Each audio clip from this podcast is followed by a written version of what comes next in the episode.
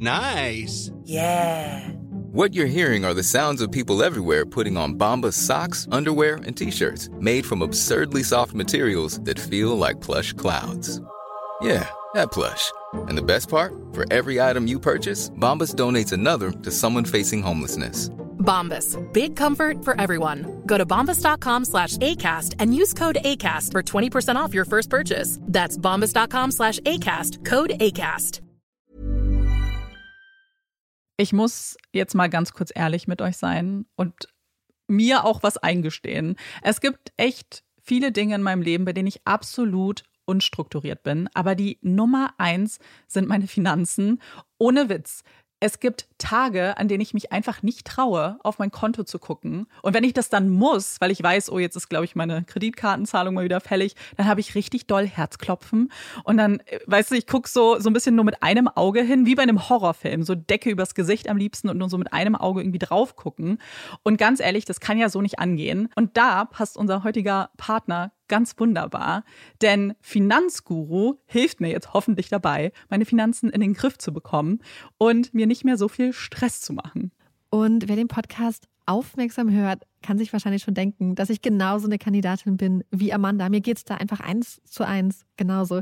Ich verliere total schnell den Überblick, auch weil ich ja einfach überhaupt nicht so gut mit Zahlen bin und so. Und da ist Finanzguru die perfekte Anlaufstelle für Menschen wie mich und Amanda, aber wahrscheinlich auch für viele von euch. Bei Finanzguru bekommt ihr nämlich den perfekten Überblick über eure Finanzen. Ihr könnt dort, wenn ihr möchtet, all eure Konten miteinander verbinden, also Girokonto, Kreditkarte, Depot oder auch zum Beispiel eure Kryptobörse.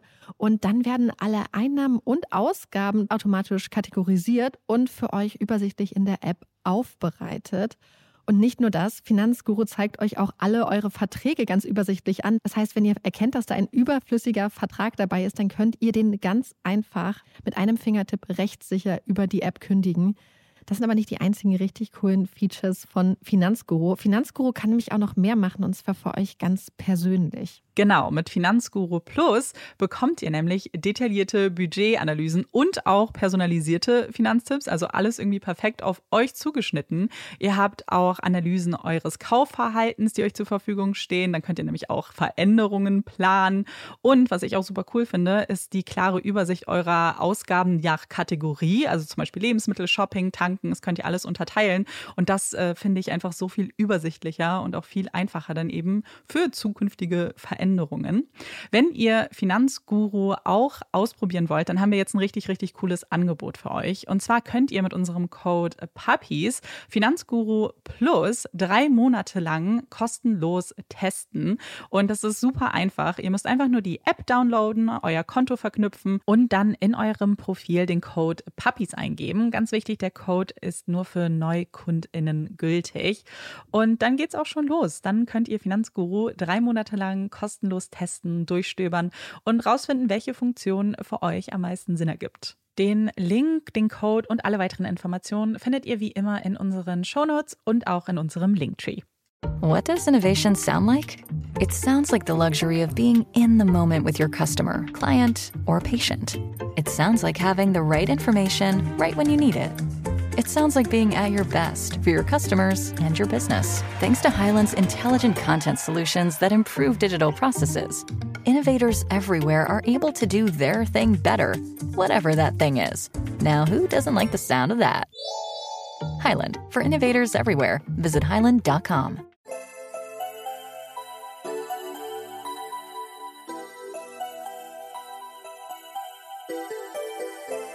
Herzlich willkommen bei Puppies in Crime, unserem True Crime Podcast. Ich bin Marike. Und ich bin Amanda. Es.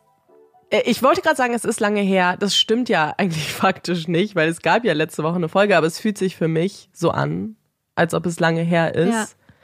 Es ist einfach viel passiert und die letzte Folge wurde ja so ein bisschen zwischen Tür und Angel aufgenommen, weil wir ja nach Hamburg gefahren sind an dem Tag noch. Und jetzt ist quasi mein Jet-Set-Leben vorbei. Also besser ist auch, weil mein Körper ist gerade am Ende. Ich bin auch krank. Ihr hört es höchstwahrscheinlich auch. Meine Nase ist zu. Entschuldigt es bitte. Ähm, aber ja, deswegen ist es gerade ein bisschen ein anderes Gefühl. Für mich auch. Ich liege gerade in einem Häuschen an der Nordseeküste und blicke durchs Fenster auf, äh, auf Kühe auf der Weide Süß. und liege so halb im Bett, was auch sehr ungewöhnlich ist jetzt für mich. Ja, Aber ich freue mich sehr, dass es wieder losgeht. Wir wollen auch gar nicht Mhm. lange rumschnacken, damit Amanda, ähm, Amandas Stimme geschont wird. ja. Aber wir haben eine kleine, vielleicht interessante Sache. Wir waren ja ähm, vor, vor, vor einigen Folgen auf dem Spotify-Event und haben da ja Laura und Sarah von Ice in the Dark persönlich kennengelernt. Und wir haben zusammen eine kleine Podcast-Folge aufgenommen, die ganz bald rauskommen wird. Mhm. Also stay tuned. Kannst du glauben, dass das ein Monat genau her ist, heute, wo wir die Folge aufnehmen? Ich habe mich gerade Nee, es fühlt sich irgendwie an wie drei Monate, ehrlich gesagt. Ja. Ich habe auch neulich, ich habe heute gerade erst gesagt, dass es krass ist, dass äh, OMR auch so dicht war und Ja. konnte gar nicht glauben irgendwie, ja, dass das auch noch nicht so weit weg ist. Aber es war wirklich so, ich glaube, wir hatten beide immer, es war immer direkt eine Sache, dann die nächste Mhm. und es ging immer so weiter irgendwie und ja. Ja, also falls euch das auch interessiert, was wir so gemacht haben, wie Hamburg war, ich bin ja danach auch direkt nach Liverpool geflogen zum ESC und äh, wir können ja mal irgendwie ein bisschen quatschen, entweder hier oder bei zwei bei Olaf. Können wir mal gucken, ob wir ein bisschen was erzählen. Ja, wir wollen auch bald noch eine Q&A-Folge mal wieder machen. Mhm. Hier, also bei ähm, Puppies in Crime, also vielleicht äh, reden wir da mal ein bisschen. Ja, auf jeden Fall. Es waren ein paar sehr aufregende Wochen. Scheinbar halt wirklich beginnend ab einem ab vor einem Monat. Oh je. Es geht schon gut los. Ich habe es Marike vorher in unserem Gespräch, also wir, wir reden ja mal kurz ein bisschen, bevor das Mikro angeht. Ich habe schon gesagt, also äh, mein, mein Gehirn funktioniert heute, glaube ich, nicht so zu 100 Prozent. Und das ist heute ganz besonders praktisch nicht, weil ich den Fall, den ich heute mitgebracht habe, euch frei erzähle. Das heißt, ich muss mich ein bisschen mehr vielleicht noch fokussieren, als es bei einem geskripteten Fall der Fall wäre. Und vielleicht ist das auch die perfekte Überleitung zu unserem heutigen Fall. Wie ihr ja sicherlich mitbekommen habt, die meisten, war ein Grund für die vielen Reisen auch meine Japan-Reise. Und ich habe im Vorfeld einige Fälle vorbereitet und die haben wir dann ja auch schon vorzeitig aufgenommen, damit ich dann die Zeit dort auch so richtig genießen kann. Und es gibt auch eine Sache, die ich vor meiner Abreise gemacht habe, und zwar mich für einen Fall zu entscheiden, den ich dann quasi mitbringe und den ich auch ein bisschen vor Ort recherchieren kann. Und da hat es sich natürlich angeboten, einen japanischen Fall zu machen. Und Marike hat mir auch in, äh, bei der Entscheidung geholfen. Ich war nämlich ganz schön hin und her gerissen zwischen zwei Fällen und Marike durfte dann entscheiden. Und deswegen ist es der heutige Fall geworden. Ja, ich habe mich sehr gefreut. Ja, ich glaube auch, dass es wirklich ein sehr extrem spannender Fall ist. Und warum ich mich entschieden habe, den Fall auch freier zu erzählen, ist eben gerade wegen der Aspekte des Falles. Es gibt nämlich sehr viele Informationen, sehr viele Hinweise und es gibt auch sehr viele Fotos, die man sich angucken kann. Und da musste ich natürlich direkt an unsere 150. Folge denken, die ja so ein bisschen so eine Jubiläumsfolge war, die wir auch freier gemacht haben. Und ich dachte, es bietet sich an, das in einem ähnlichen Format zu machen. Das heißt, Marike und ich werden uns auch ein paar Fotos angucken, über Theorien sprechen, weil, Spoiler schon mal, normalerweise sagen wir es ja nicht unbedingt an im Vorfeld, das hier ist auch ein ungelöster Fall. Das heißt, es gibt Theorien und vielleicht fallen uns ja noch Theorien ein und euch auch. Das würde mich auch total interessieren. Das nehme ich nämlich jetzt schon mal vorweg. Schreibt uns bitte unbedingt eure Gedanken zu den einzelnen Aspekten und zu dem Fall. Und es gibt noch einen Grund, warum ich den Fall ein bisschen freier vorstellen wollte. Und zwar ist es ein Fall, der sehr bekannt ist auch, auch von vielen internationalen Medien schon aufgenommen wurde und behandelt wurde. Was aber passiert ist mit der Zeit, ist so ein bisschen so ein stille Posteffekt, dass manche Informationen vielleicht falsch übersetzt wurden, weil eben japanische Quellen vielleicht einfach anders übersetzt wurden ähm, und manche Informationen als Fakten dargestellt werden, die gar nicht unbedingt so belegbar sind und ich auch manchmal auf Informationen gestoßen bin, die sich sogar als falsch herausgestellt haben und die aber, glaube ich, vielerseits einfach akzeptiert werden. Und deswegen dachte ich, ist das vielleicht auch ganz praktisch, bei den Informationen nochmal dazu zu sagen, woher kommt die Info, wie glaubwürdig ist das Ganze, kommt es von der Polizei oder ist es vielleicht eine dieser Informationen, die einfach mit der Zeit ja übernommen wurde ins Narrativ, ohne dass man wirklich vielleicht überprüft hat, wie richtig das Ganze ist. Wie schon gesagt, der Fall, den wir uns heute anschauen, ist sehr mysteriös, er ist ungelöst und er ist wohl einer der bekanntesten Fälle Japans. Man kann davon ausgehen, dass so gut wie jede Person in Japan diesen Fall kennt. Und das hat vielerlei Gründe. Wir haben ja schon mal einen Fall aus Japan gemacht. Das ist die Folge Nachts in Tokio. Und da habe ich ja schon erzählt, dass Japan ein wahnsinnig sicheres Land ist. Also es gibt unglaublich wenig Morddelikte oder Gewaltverbrechen. Und wenn dann etwas passiert, gerade wie das Verbrechen, das wir heute sehen werden, was ein sehr schreckliches Verbrechen ist, dann spricht sich das rum und erfüllt ein ganzes Land mit einer Angst, was man eigentlich so gar nicht unbedingt kennt. Und während die meisten Fälle oder viele Fälle, die wir kennen, meist bekannt sind aufgrund der Namen der Beteiligten, entweder aufgrund des Namens des Täters oder vielleicht des Opfers, ist dieser Fall ein bisschen anders, denn dieser Fall ist benannt worden nach der Gegend, in der er geschehen ist. Und das ist Setagaya. Setagaya ist einer von 23 Bezirken in Tokio und ist mit über 900.000 Einwohnern der bevölkerungsreichste davon, ist jedoch nur der zweitgrößte aller Bezirke. Ganz spannender geschichtlicher Hintergrund. Diese 23 Bezirke sind administrativ selbstständig. Es gibt eigentlich keine Politik in Tokio als Stadt, sondern jeder dieser Bezirke agiert eben selbstständig. Manchmal arbeiten sie auch zusammen. Es gibt manchmal Konferenzen, wo sich dann eben Vertreter der einzelnen Bezirke treffen.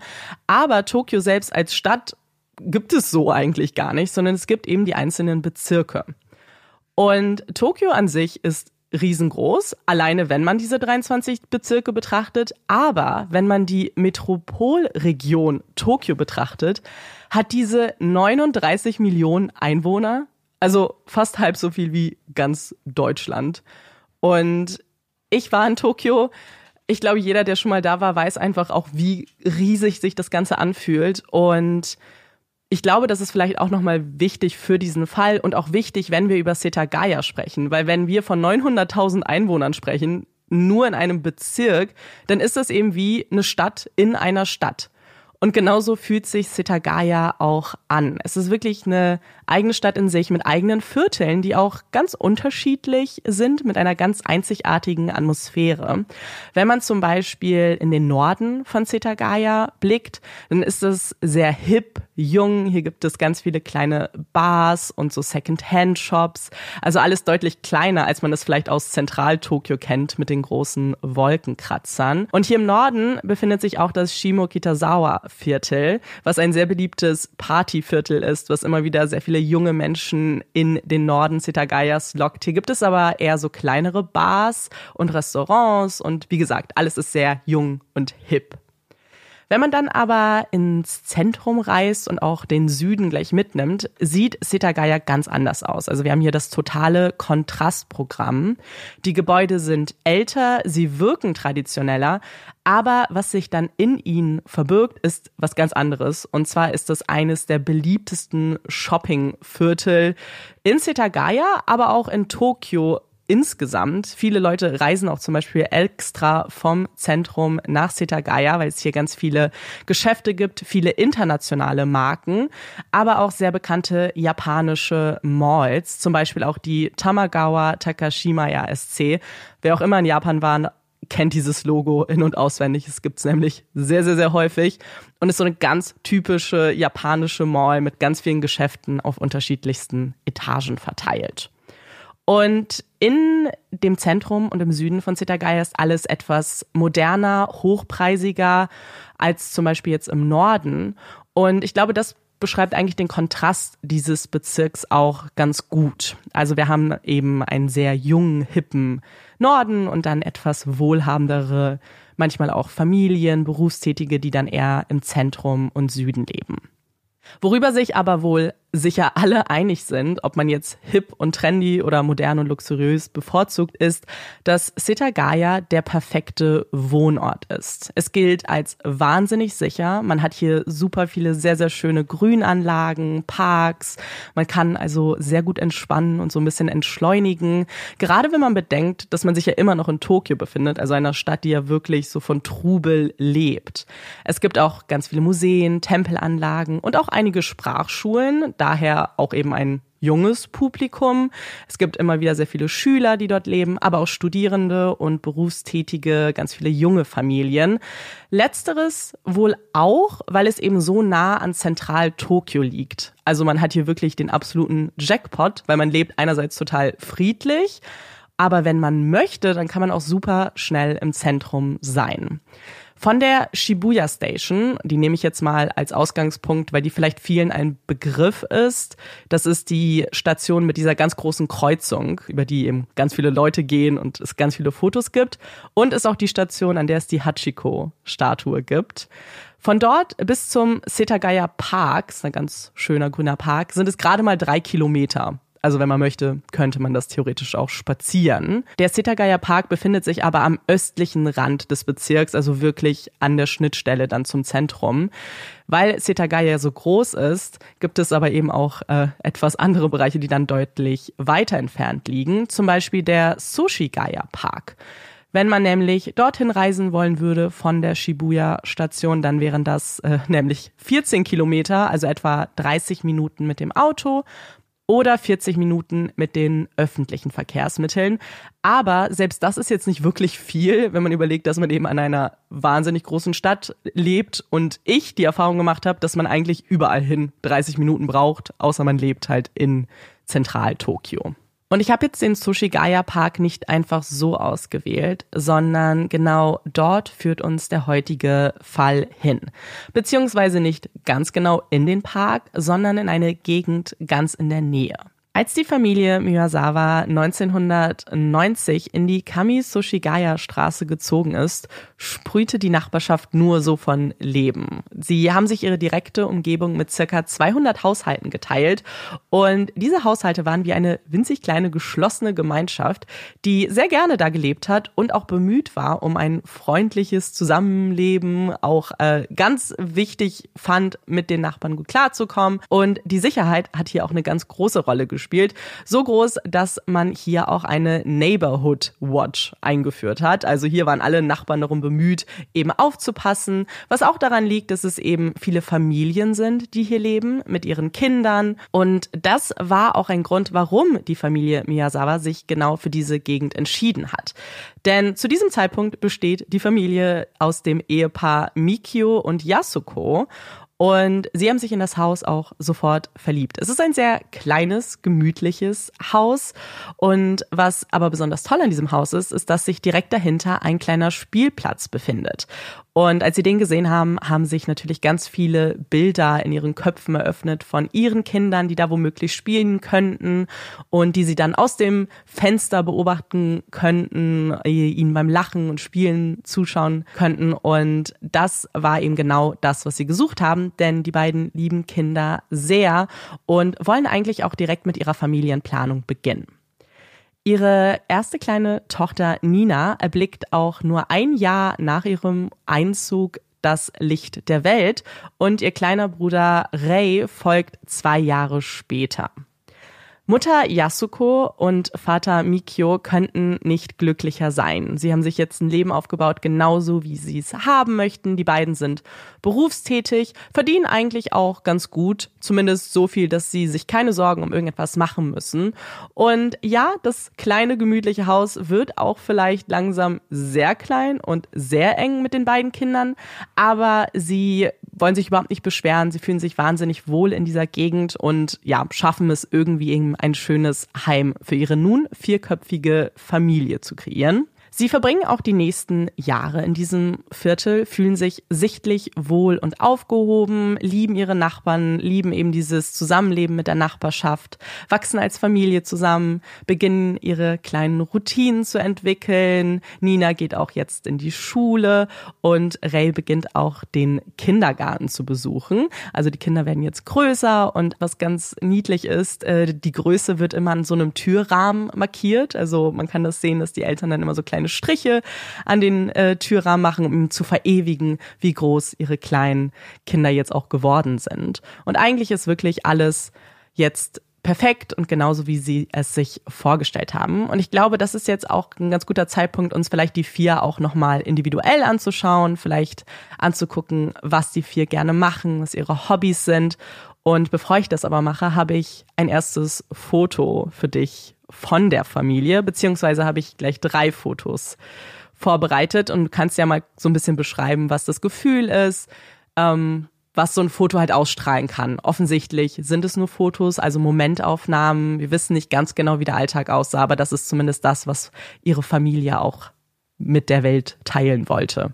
Ähm, ich habe die Fotos ja vorhin, also Amanda hatte mir das Dokument schon geschickt quasi und da hatte ich vorhin schon mal so einen Blick drauf geworfen und mein erstes, ich glaube, das habe ich zu dir gesagt, dass ich mhm. so meinte, oh, weil es ja. einfach eine ganz kleine Familie zeigt, die einfach, man kann natürlich nie beurteilen, was hinter der Fassade los ist, aber es wirkt einfach wie so ein ganz glückliches Familienzusammensein. Also auf dem ersten Foto ist es ein bisschen förmlicher, wo die vier auf einer Steintreppe sitzen und so ganz geordnet in die Kamera gucken. Das zweite Foto hat mich total irgendwie an meine Kindheit erinnert, weil es scheinbar Ninas Geburtstag war und sie vor so einem Kuchen sitzt am Tisch und versucht, glaube ich, die Kerze auszublasen und dahinter stehen ihre Eltern und Ray sitzt daneben.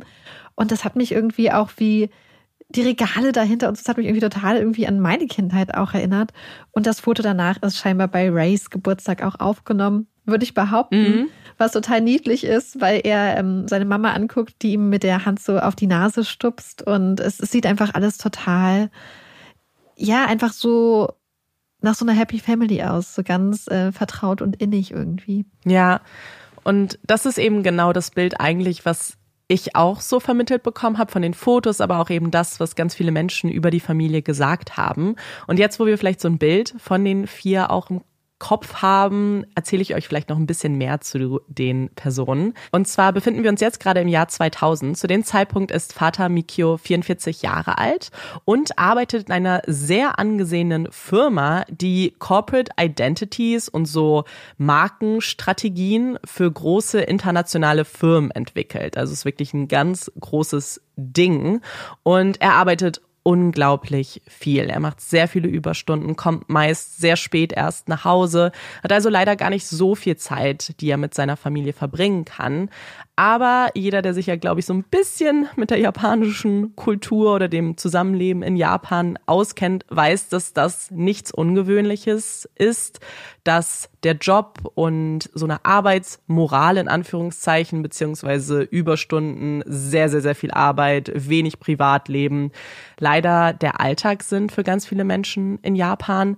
Und so ist es bei Mikio auch.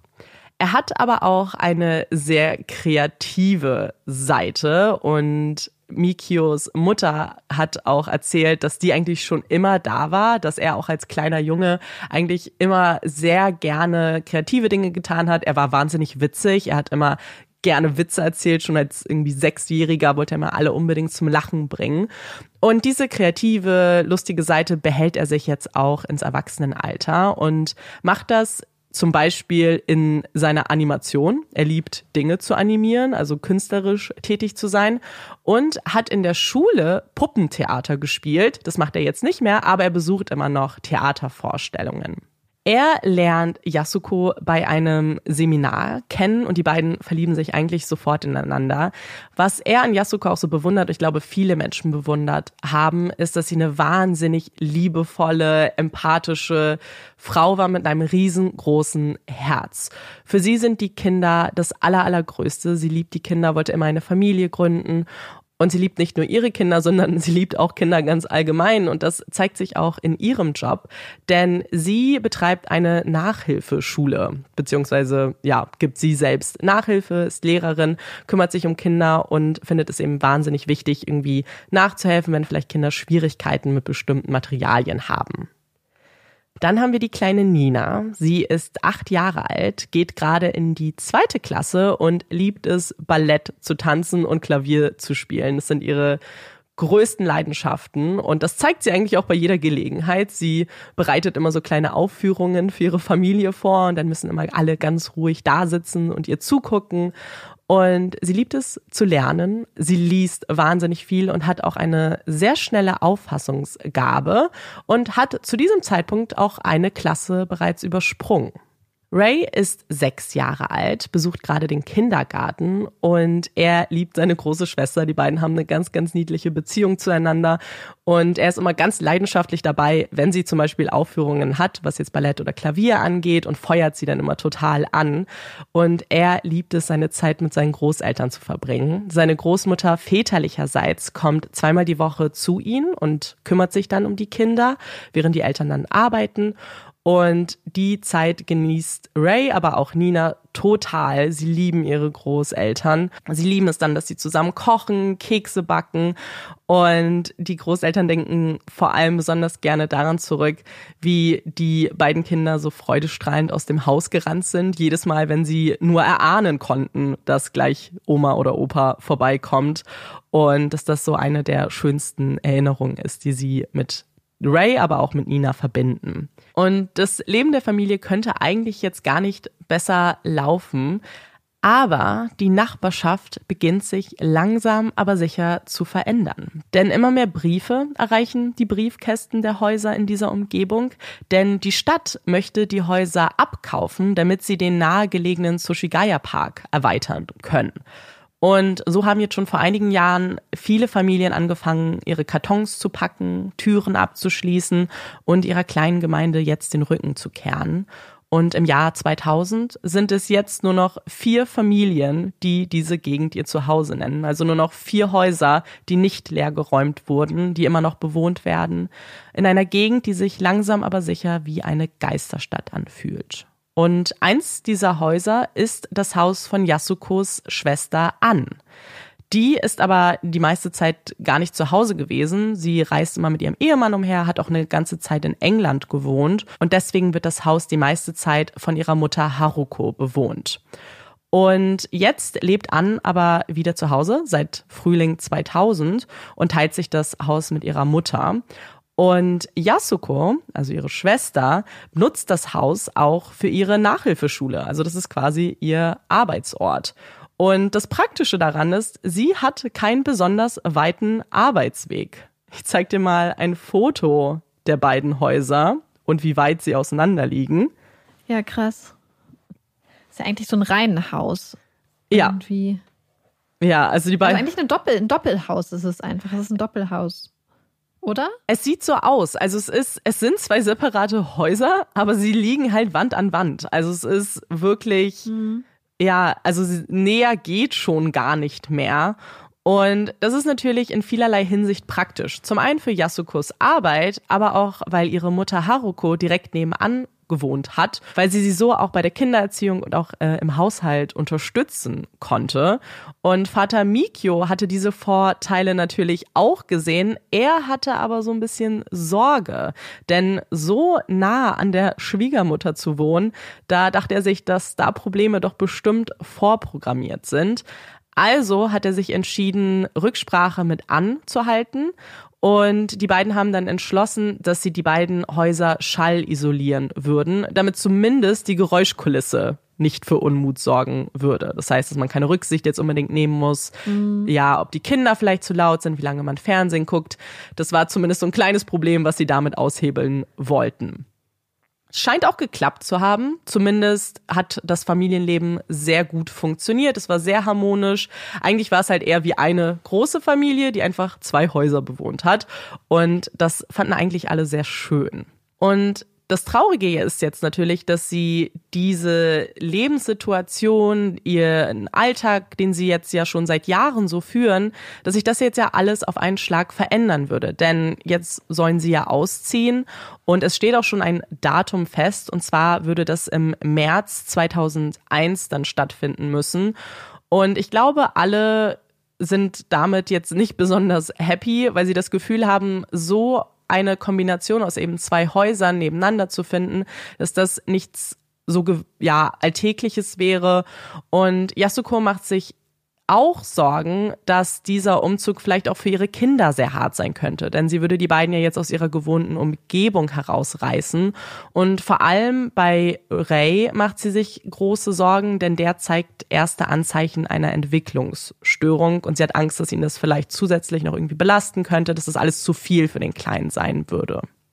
Am Ende würde dieser Umzug niemals stattfinden. Es ist Silvester 2000 und viele von uns haben das Millennium ja bereits eingeläutet und auch ein ganzes Jahr damit verbracht. In Japan sieht das ein wenig anders aus, denn für Japaner und Japanerinnen steht an Silvester nicht der Anfang eines Jahres im Vordergrund, sondern sie feiern das Ende eines Jahres. Das heißt, jetzt das Jahr 2000 zu verabschieden, ist für sie quasi die Feier des Millenniums. Das heißt, ein ganz großer Grund eigentlich zu feiern. Und das sieht man auch schon seit geraumer Zeit im ganzen Land. Überall gibt es Plakate, Sticker, Flyer. Ganz viele Unternehmen haben das in ihre Marketingstrategien mit aufgebaut und fordern jetzt dazu auf, das letzte bisschen des Jahrtausends zu feiern oder eben das alte Jahr zu vergessen. Und was in Japan auch ganz wichtig ist immer an Silvester, ist, dass man keine alten Probleme mit ins neue Jahr mitnehmen darf. Das heißt, die letzten Tage vor Silvester sind für viele Menschen mit ganz schön viel Stress verbunden. Der Künstler Iko Hirayama zum Beispiel hatte sich vorgenommen, ein Wandgemälde in Nara noch im 20. Jahrhundert fertigstellen zu müssen und hat jetzt also ganz schön Druck und muss das Ganze vor Mitternacht jetzt noch fertig kriegen hat es aber tatsächlich geschafft. Und für die Familie Miyazawa war das Ganze nicht ganz so stressig. Sie haben an den letzten Tagen dieses Jahres eigentlich nur noch ein paar Einkäufe erledigt und waren damit schon bereit für die Feierlichkeiten am nächsten Tag. Und obwohl Silvester und das Millennium ja eigentlich ein ganz schön großes Ereignis ist, wird Silvester in Japan eher klein und im Kreise der Familie gefeiert. Und genau so möchte die Familie das Fest auch feiern. Sie haben jetzt noch nicht konkret geplant, sie haben nur beschlossen, dass sie es mit Haruko, mit An feiern, dass sie vielleicht rüberkommen, dass sie was Schönes essen, vielleicht ja, sich ein bisschen unterhalten und vielleicht nochmal in Erinnerung schwelgen, was so im letzten Jahr passiert ist oder ja, vielleicht sogar in den letzten Jahren, weil es ja jetzt ein großer Wechsel bevorsteht. Haruko also Yasukos Mutter und die Oma der Kinder freut sich total auf die bevorstehenden Feierlichkeiten und will jetzt aber am 31. auch mal langsam wissen, wie denn die genaue Zeitplanung ist. Also greift sie am Morgen des 31. Dezember zum Telefon und will die Familie anrufen. So haben sie eigentlich immer kommuniziert. Das Besondere an diesem Morgen ist aber, dass sie kein Freizeichen hört. Sie findet das schon komisch, denkt natürlich daran, dass irgendwas mit dem Telefon nicht stimmt, versucht aber erstmal alle Gedanken und Sorgen zur Seite zu schieben, will ihr die Familie auch nicht stören, überlegt, dass sie vielleicht nochmal ausgegangen sein könnten, vielleicht sind sie eine Runde spazieren oder sie schlafen vielleicht auch noch, ist ja noch relativ früh. Um zehn ruft sie dann ein weiteres Mal an. Als sie dann aber immer noch keinen Ton hört, beginnt sie sich nun doch Sorgen zu machen und entscheidet sich mal nach dem Rechten sehen zu wollen. Sie geht rüber, klopft an die Tür und hört absolut gar nichts. Also keine Geräusche der Kinder, kein Lachen, keine ja, Schritte, die sich zur Tür bewegen. Es herrscht absolute Stille. Sie entscheidet sich also, die Tür zu öffnen und sie betritt das Haus. Hier erwartet sie eigentlich immer noch die Stimmen ihrer Familienmitglieder zu hören, aber es herrscht weiterhin eine erschreckende Stille. Fast so erschreckend wie das, was sich bald vor ihren Augen ausbreiten würde. Nachdem sie das Haus betritt, erblickt sie ihren Schwiegersohn Mikio, der leblos am Boden im Eingangsbereich des Hauses liegt, ganz in der Nähe der Treppe, die zu den oberen Stockwerken führt. Er ist blutüberströmt, Stichverletzungen sind an seinem ganzen Körper verteilt. Haruko eilt dann so schnell es geht nach oben, glaubt und hofft noch darauf, dass sie die Kinder und ihre Tochter irgendwie retten kann, dass sie vermeiden kann, dass ihnen das gleiche Schicksal zuteil wird wie Mikio. Im Obergeschoss erblickt sie dann Yasuko und Nina. Die beiden liegen übereinander. Sie sieht, dass Yasuko die Arme um ihre Tochter ausgebreitet hat. Sie sieht keinerlei Bewegung, nur unglaublich viel Blut. Haruko beginnt die beiden zu berühren, versucht sie noch wieder zu beleben, aber ihre Körper sind eiskalt und auch sie sind von Stichverletzungen übersät. Mit einem allerletzten, winzig kleinen Funken Hoffnung blickt sich Haruko dann suchend nach Ray um. Vielleicht hatte der kleine Kerl ja auf wundersame Weise überlebt. Als sie den Kopf in das Kinderzimmer steckt, dort das Etagenbett der Kinder erblickt, sieht sie ihn. Ray, wie er friedlich in seinem Bett liegt. Im ganzen Raum befindet sich kein bisschen Blut. Ist das hier das Wunder? Leider nein, denn mit jedem Schritt, den sie sich nähert, sieht sie, dass Ray nur regungslos daliegt dass sich sein Brustkorb nicht hebt, wie man es sonst bei einem schlafenden Kind erwarten würde. Er ist tot, nicht erstochen wie die anderen, er wurde erwürgt. Mit dem Blut ihrer Liebsten am ganzen Körper greift Haruko zum Telefon und verständigt daraufhin die Polizei.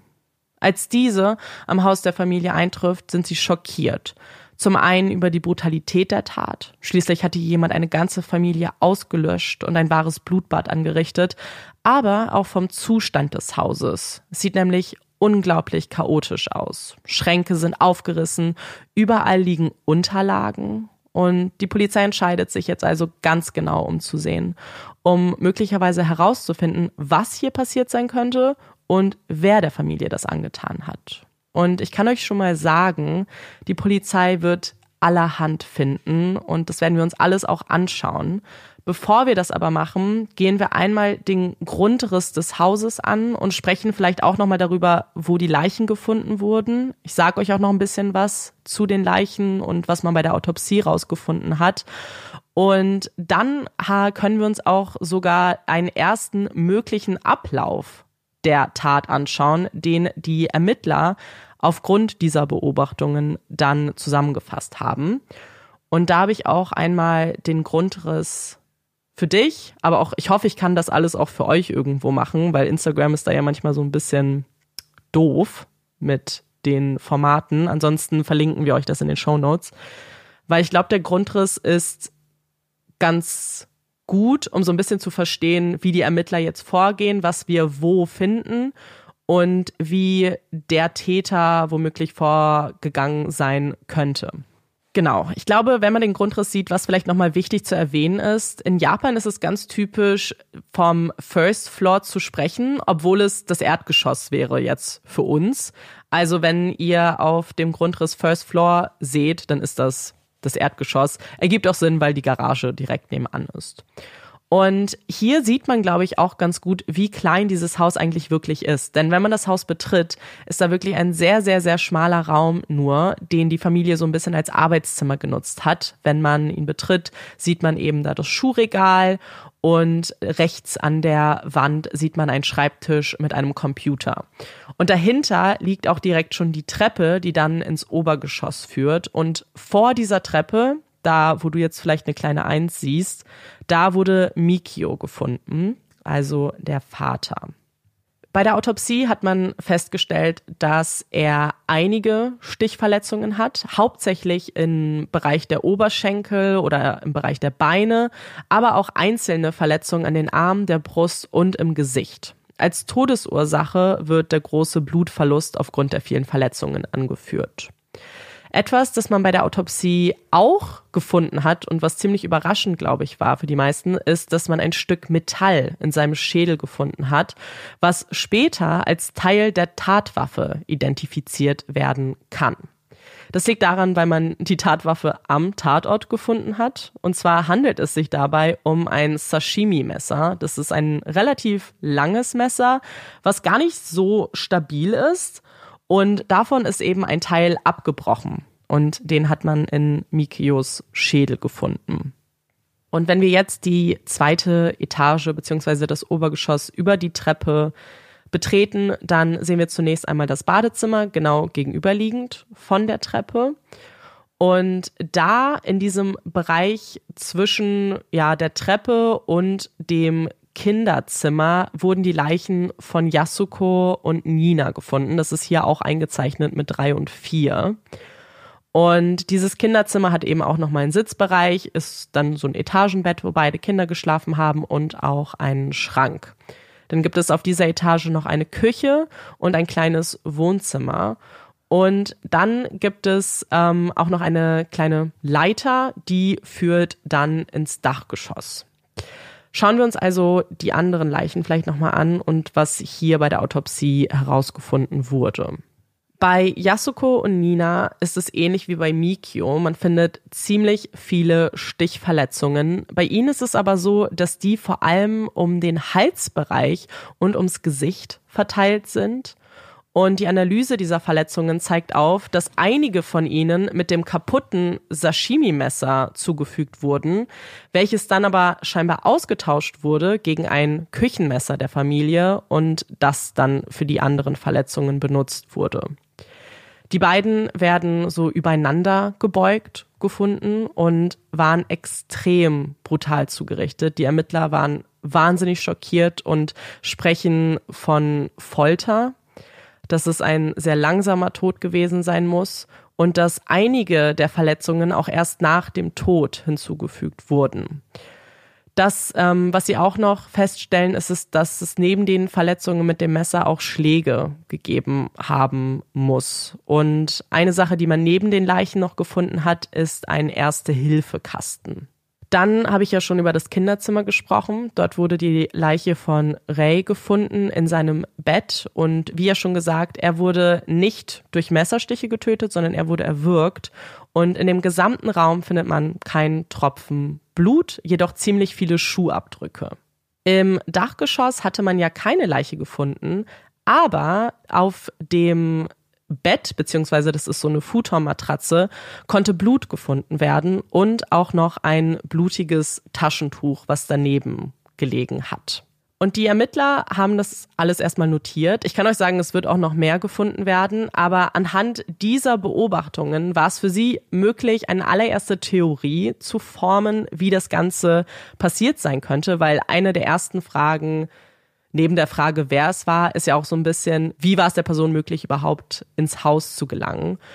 Und die Ermittler gehen davon aus, dass der Täter nach 22 Uhr durch das Fenster im Badezimmer eingestiegen ist man glaubt, dass es diese Uhrzeit war, weil Mikio zu dieser Uhrzeit noch an seinem Computer gearbeitet hat. Man konnte feststellen, dass er an einem passwortgeschützten Dokument gearbeitet hat. Also geht man davon aus, dass er es auch tatsächlich noch war. Und dass, was auch immer dann genau geschehen ist, erst danach passiert sein kann. Dass das Fenster der Eintrittspunkt war, dafür spricht, dass zum einen das Fenster offen vorgefunden wurde und dass das Moskitonetz, was normalerweise da fest angebracht wurde, herausgebrochen wurde und dass man es draußen vorgefunden hat. Wenn du jetzt einmal runterscrollst, habe ich ein Foto vom Fenster und auch wie es sich befindet also oder beziehungsweise wie es möglich wäre, da durchzukriechen. Das Fenster befindet sich ja im zweiten Stock, also im Obergeschoss. Das heißt, die Person, wenn du das erste Bild anguckst, müsste über einen Zaun oder Baum hochgeklettert sein und dann durchs Fenster gestiegen. Oder mit einer Leiter? Die hat man nicht gefunden, aber theoretisch ja, könnte es könnte möglich sein. Warum es für die Ermittler Sinn ergibt, dass der Täter durch das Fenster gestiegen ist, ist auch, weil sie davon ausgehen, dass Ray das erste Opfer war. Sie gehen davon aus, dass die Person eben eingestiegen ist und dann wäre das Kinderzimmer und der kleine Junge, der eben in dem Bettchen liegt, wahrscheinlich die erste Person, die man antreffen würde, weil es eben so nah gelegen ist. Und jetzt an dieser Stelle ignorieren wir mal ganz kurz den Fundort der Leichen von Nina und Yasuko. Man geht nämlich nicht davon aus, dass sie dort auch tatsächlich das erste Mal angegriffen wurden. Das erzähle ich euch gleich dann nochmal. Also man geht davon aus, dass er zunächst zu Ray gegangen ist, ihn dort erwürgt hat und dafür spricht natürlich, dass man in diesem Zimmer kein Blut gefunden hat. Und die Ermittler sagen, dass der Täter eigentlich nach dem Mord der anderen Person definitiv sehr viel Blut am Körper gehabt haben muss und das ist eigentlich oder an den Schuhen auch, dass es eigentlich unmöglich gewesen wäre, den Raum zu betreten, ohne auch irgendwie die kleinste Spur von Blut mit reinzutragen. Danach sagen die Ermittler, ist der Täter nach unten gegangen. Also man geht davon aus, dass Mikio das zweite Opfer war. Möglicherweise auch, weil er vielleicht eben da noch am Computer gearbeitet hat, vielleicht Geräusche gehört hat und dann auch schon hochgegangen ist. Das würde erklären, warum er zumindest in der Nähe der Treppe gefunden wurde und dass der Täter daraufhin eben das Sashimi-Messer gezogen hat, wovon man ausgeht, dass er das mitgebracht hat, weil ein solches Messer nie bei der Familie gesehen wurde und auch nicht wirklich gepasst hätte zu den Messern, die sie hatten. Und dass bei diesem Angriff die Tatwaffe ja auch kaputt gegangen ist, was ja auch Sinn ergibt, weil die Verletzungen bei Nina und Yasuko ja schon mit einem kaputten Messer getätigt wurden. Und dann eben hat es Nina und Yasuko quasi als letztes getroffen. Und die Ermittler gehen davon aus, dass die beiden im Dachgeschoss waren, dass sie vielleicht dort schon geschlafen haben, vielleicht auch noch Fernsehen geguckt haben, ähm, dass die beiden eben zusammen dort lagen. Und was dafür spricht, ist das Blut, was man ja auf dem Futon gefunden hat und auf dem Taschentuch, was man nämlich analysiert hat und was man Nina zuordnen konnte. Das heißt, man glaubt, dass der Täter dann eben hochgegangen ist, die beiden dort attackiert hat oder vielleicht auch nur Nina erstmal attackiert hat und dann irgendwann ab einem bestimmten Punkt wieder runtergegangen sein muss. Wahrscheinlich mit dem Gedanken, das Messer auszutauschen. Und dass Yasuko diese Chance vielleicht genutzt hat, um hinunterzugehen, zum Erste-Hilfe-Kasten zu gehen, um sich selbst und Nina zu verarzten und daraufhin aber gesehen hat, dass der Täter nicht gegangen ist, sondern halt immer noch im Haus ist und dann von dem Täter getötet wurden. Wir haben keine Zeugenaussagen, die das so richtig bestätigen. Wir haben niemanden, der wirklich was mitbekommen hat. Und man hat sich natürlich mit vielen Menschen unterhalten, unter anderem auch mit Ann und Haruko, die ja nebenan geschlafen haben. Und die sagen, dass sie eigentlich nicht wirklich viel gehört haben, außer einen dumpfen Knall um 11.30 Uhr. Es war ziemlich laut. Sie haben es trotz der Schallisolierung hören können. Und man hat dann ein Experiment mit ihnen durchgeführt und hat diese Leiter, die zum Dachgeschoss führt, runterfallen lassen, also so runtergestoßen. Und wenn sie auf den Boden trifft, ähm, dieses Geräusch hat man ihnen dann quasi gezeigt. Und sie haben bestätigt, dass es sich so ähnlich angehört hat. Also es ist möglich, dass das Geräusch eben vielleicht der Versuch von Yasuko war, den Täter irgendwie ja abzuschrecken oder die Leiter davon zu stoßen, um sich selbst und Nina zu schützen. Das ist aber eigentlich somit das Einzige, was wir an möglichen Zeugenaussagen zumindest zum, zur Tat haben. Was sagst du jetzt erstmal zu dem Ablauf vielleicht, was die Ermittler jetzt so zusammen konstruiert haben? Ähm, ja, ich habe mir es die ganze Zeit auch angeguckt, während du das gesagt hast und ich finde, es ergibt irgendwie schon Sinn, mhm. weil ich halt mich gefragt hatte, du hattest ja gesagt, das ist ein Etagenbett. Ja. Ray hat unten geschlafen. Ja. Ja, aber dann ergibt das mich auch keinen Sinn, weil ich hatte kurz überlegt, ob Nina vielleicht hochgelaufen ist, um sich zu verstecken. Mhm. Weißt du, dass sie vielleicht irgendwie das mitbekommen hat und dann flüchten wollte? Weil was wäre denn zum Beispiel, wenn sie quasi oben gelegen hätte, aber dann hätte der Täter sie halt wahrscheinlich gesehen. Ja.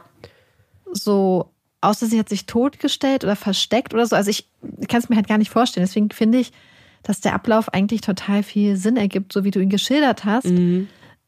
Und ich finde es so ganz schrecklich, weil ich diese Vorstellung mhm. dann auch noch so, so schlimm finde, dass man denkt, okay, wir können uns jetzt vielleicht retten, wir holen diesen Verbandskasten. Das war auch schon, als du geschildert hast, dass da dieser Verbandskasten gefunden wurde, fand ich das schon so schrecklich. Und jetzt mit diesem möglichen Szenario im Hinterkopf finde ich das noch viel schlimmer. Ja. Also so, so es, es gibt ja bei Fällen immer so Details, die einen irgendwie ganz nahe gehen und irgendwie hatte ich, so wie du das jetzt berichtet hattest, ging mir dieser Verbandskasten, weißt du, so diese Hoffnung, so ich kümmere mich jetzt um meine Tochter, ich kümmere mich jetzt um mich. Ähm, mm. Ganz schrecklich und auch diese Vorstellung, dass sie versucht haben, gegen den Täter dann zu kämpfen oder gegen den oder die Täter, keine Ahnung. Ähm, ja, ja, ich habe jetzt, also Das ist ein kleiner Spoiler, dass ich schon der Täter sage, weil wir wissen, dass es der Täter ist. Ähm, Ah, okay. ich war lange Zeit auch an dem, als ich mir das alles angeschaut habe, ich finde es ziemlich schlüssig, weil wir auch so viele kleinere Hinweise haben, die diese, zumindest die Reihenfolge der Taten äh, bestätigen. Weil es mit dem kaputten Messer ergibt es ja nur Sinn, dass die beiden nach Mikio getötet wurden und dass Ray der Erste ist, ist irgendwie auch für mich zumindest logisch argumentiert, in dem, dass es kein Blut Mhm. Wegen dort gab. Blutes. Mhm. Genau. Was ich auch so krass fand, ist genau wie du sagst, die Vorstellung, dass sie runtergegangen sind vom Dachboden, weil ich mir dann kurz vorgestellt habe, was ist, wenn sie dachten, oh, sie sind jetzt in Sicherheit. Der Mann ist jetzt doch gegangen und wir haben es doch überlebt, weißt du? Weil gar nicht vielleicht naheliegend war, oh, er sucht sich jetzt noch ein neues Messer. Ich glaube, das ist so das schlimmste Horrorszenario, was man sich auch Ja. vorstellen kann, auch aus so einem Horrorfilm. So dieser Ja. Moment, wo man, man hat das ja in Filmen schon so oft gesehen, dieser Moment, wo Leute zum Beispiel entkommen und dann gucken so, ist die Luft rein? Ja. Okay, wir können uns vielleicht wieder nach unten bewegen, aber Mhm. wie sind sie dann da runtergekommen, wenn sie möglicherweise die Leiter weggestoßen Das habe ich auch schon überlegt. Wobei die Frage wäre, ob sie vielleicht die Leiter vor der Attacke runtergestoßen haben. Also quasi als erster Versuch, wenn man vielleicht schon hört, weil ich, vermu ich vermute, dass zumindest Mikio Geräusche gemacht hat, die die gehört haben müssten. Ähm, und dass das vielleicht der Versuch war, die Leiter runterzustoßen, vielleicht sich in der Ecke zu verstecken und dass der Täter die Leiter einfach wieder aufgestellt hat. Das ist jetzt sowas, was ich mir eher vorstellen kann. Oder wäre es auch eine Möglichkeit, die Leiter hochzuziehen Mhm. und sie dann runterzufallen zu lassen, in dem Moment, in dem du wieder nach unten möchtest. Das kann auch sein, ja. Dass sie vielleicht haben, versucht haben zu entkommen Ja, und dann, aber ja, I don't know. ja es ist, Weil sie ja schon verletzt waren. Aber das wäre Mhm. ja vielleicht eine Möglichkeit, wie man sich vorstellen könnte, dass man eine Leiter hochzieht, mhm. um sich zu schützen und dann denkt, die Luft ist rein, die Leiter wieder nach unten fallen lässt. Mhm. Ja. Ja, total. Also irgendwie offensichtlich ist das nur eine erste Theorie und ganz viele der Elemente sind auch nicht hundertprozentig nachweisbar, genauso wie dieses Geräusch ja auch irgendwas anderes gewesen sein könnte. Wir, wir reden hier von einer unglaublich brutalen Tat. Einer Tat, die wahrscheinlich auch andere Geräusche irgendwie hervorrufen könnte. Und vielleicht war es auch was ganz anderes und vielleicht war es ja auch gar nicht die Leiter. Ähm, aber ich fand es trotzdem einen wichtigen Aspekt hinzuzufügen, weil nun mal die Familie das so zu Protokoll gegeben hat und es dieses Experiment gibt. Und Ich finde, es Ja. ergibt total viel Sinn, muss ich sagen. Ich Mhm. finde, ich kann mir das total gut vorstellen, dass das irgendwas mit dieser Leiter zu Mhm. tun hat. ja, Ich finde, das ist eine sehr, ähm, also in meinem Kopf ergibt es einfach sehr viel Sinn. ja, Aber woran ich auch gedacht habe, ist, dass so ein lauter Knall ja auch zum Beispiel was sein könnte, wenn, also du hast ja gesagt, dass ähm, sie nicht nur Stichverletzungen aufgewiesen haben, sondern auch ähm, Schläge. Ja. Und ich frage mich, wie gut man dann auch auseinanderhalten kann, ob da nicht zum Beispiel auch ein Körper hinfällt. stimmt. Ob das nicht auch so ein dumpfer Knall sein könnte. Die Frage ist, ob ein Körper dann einen Knall ergibt, vielleicht nicht. Ja. Aber das könnte ja auch so ein dumpfes Geräusch theoretisch sein. Könnte es auch, das stimmt. Und was jetzt nochmal vielleicht auch das Fenster angeht, um da nochmal vielleicht kurz zurückzugehen, das ist natürlich auch etwas, was nicht nachgewiesen ist. Es gibt natürlich auch die Option, dass der Täter durch die Tür gekommen sein könnte. Was hier ein bisschen schwierig ist, ist, es war relativ spät. Das heißt, man würde auf gar keinen Fall jemanden Fremden ins Haus lassen um diese Uhrzeit. Das würde so gar nicht irgendwie für das Verhalten der Familie, aber auch, glaube ich, grundsätzlich der Familien, die da gelebt haben, sprechen. Und auch wenn es eine bekannte Person wäre, wäre es vielleicht eher unwahrscheinlich. Und was dagegen sprechen würde, ist, es ist ganz normal in Japan die Schuhe auszuziehen, wenn man das Haus betritt. Der Täter hat aber sehr, sehr, sehr viele Schuhabdrücke hinterlassen.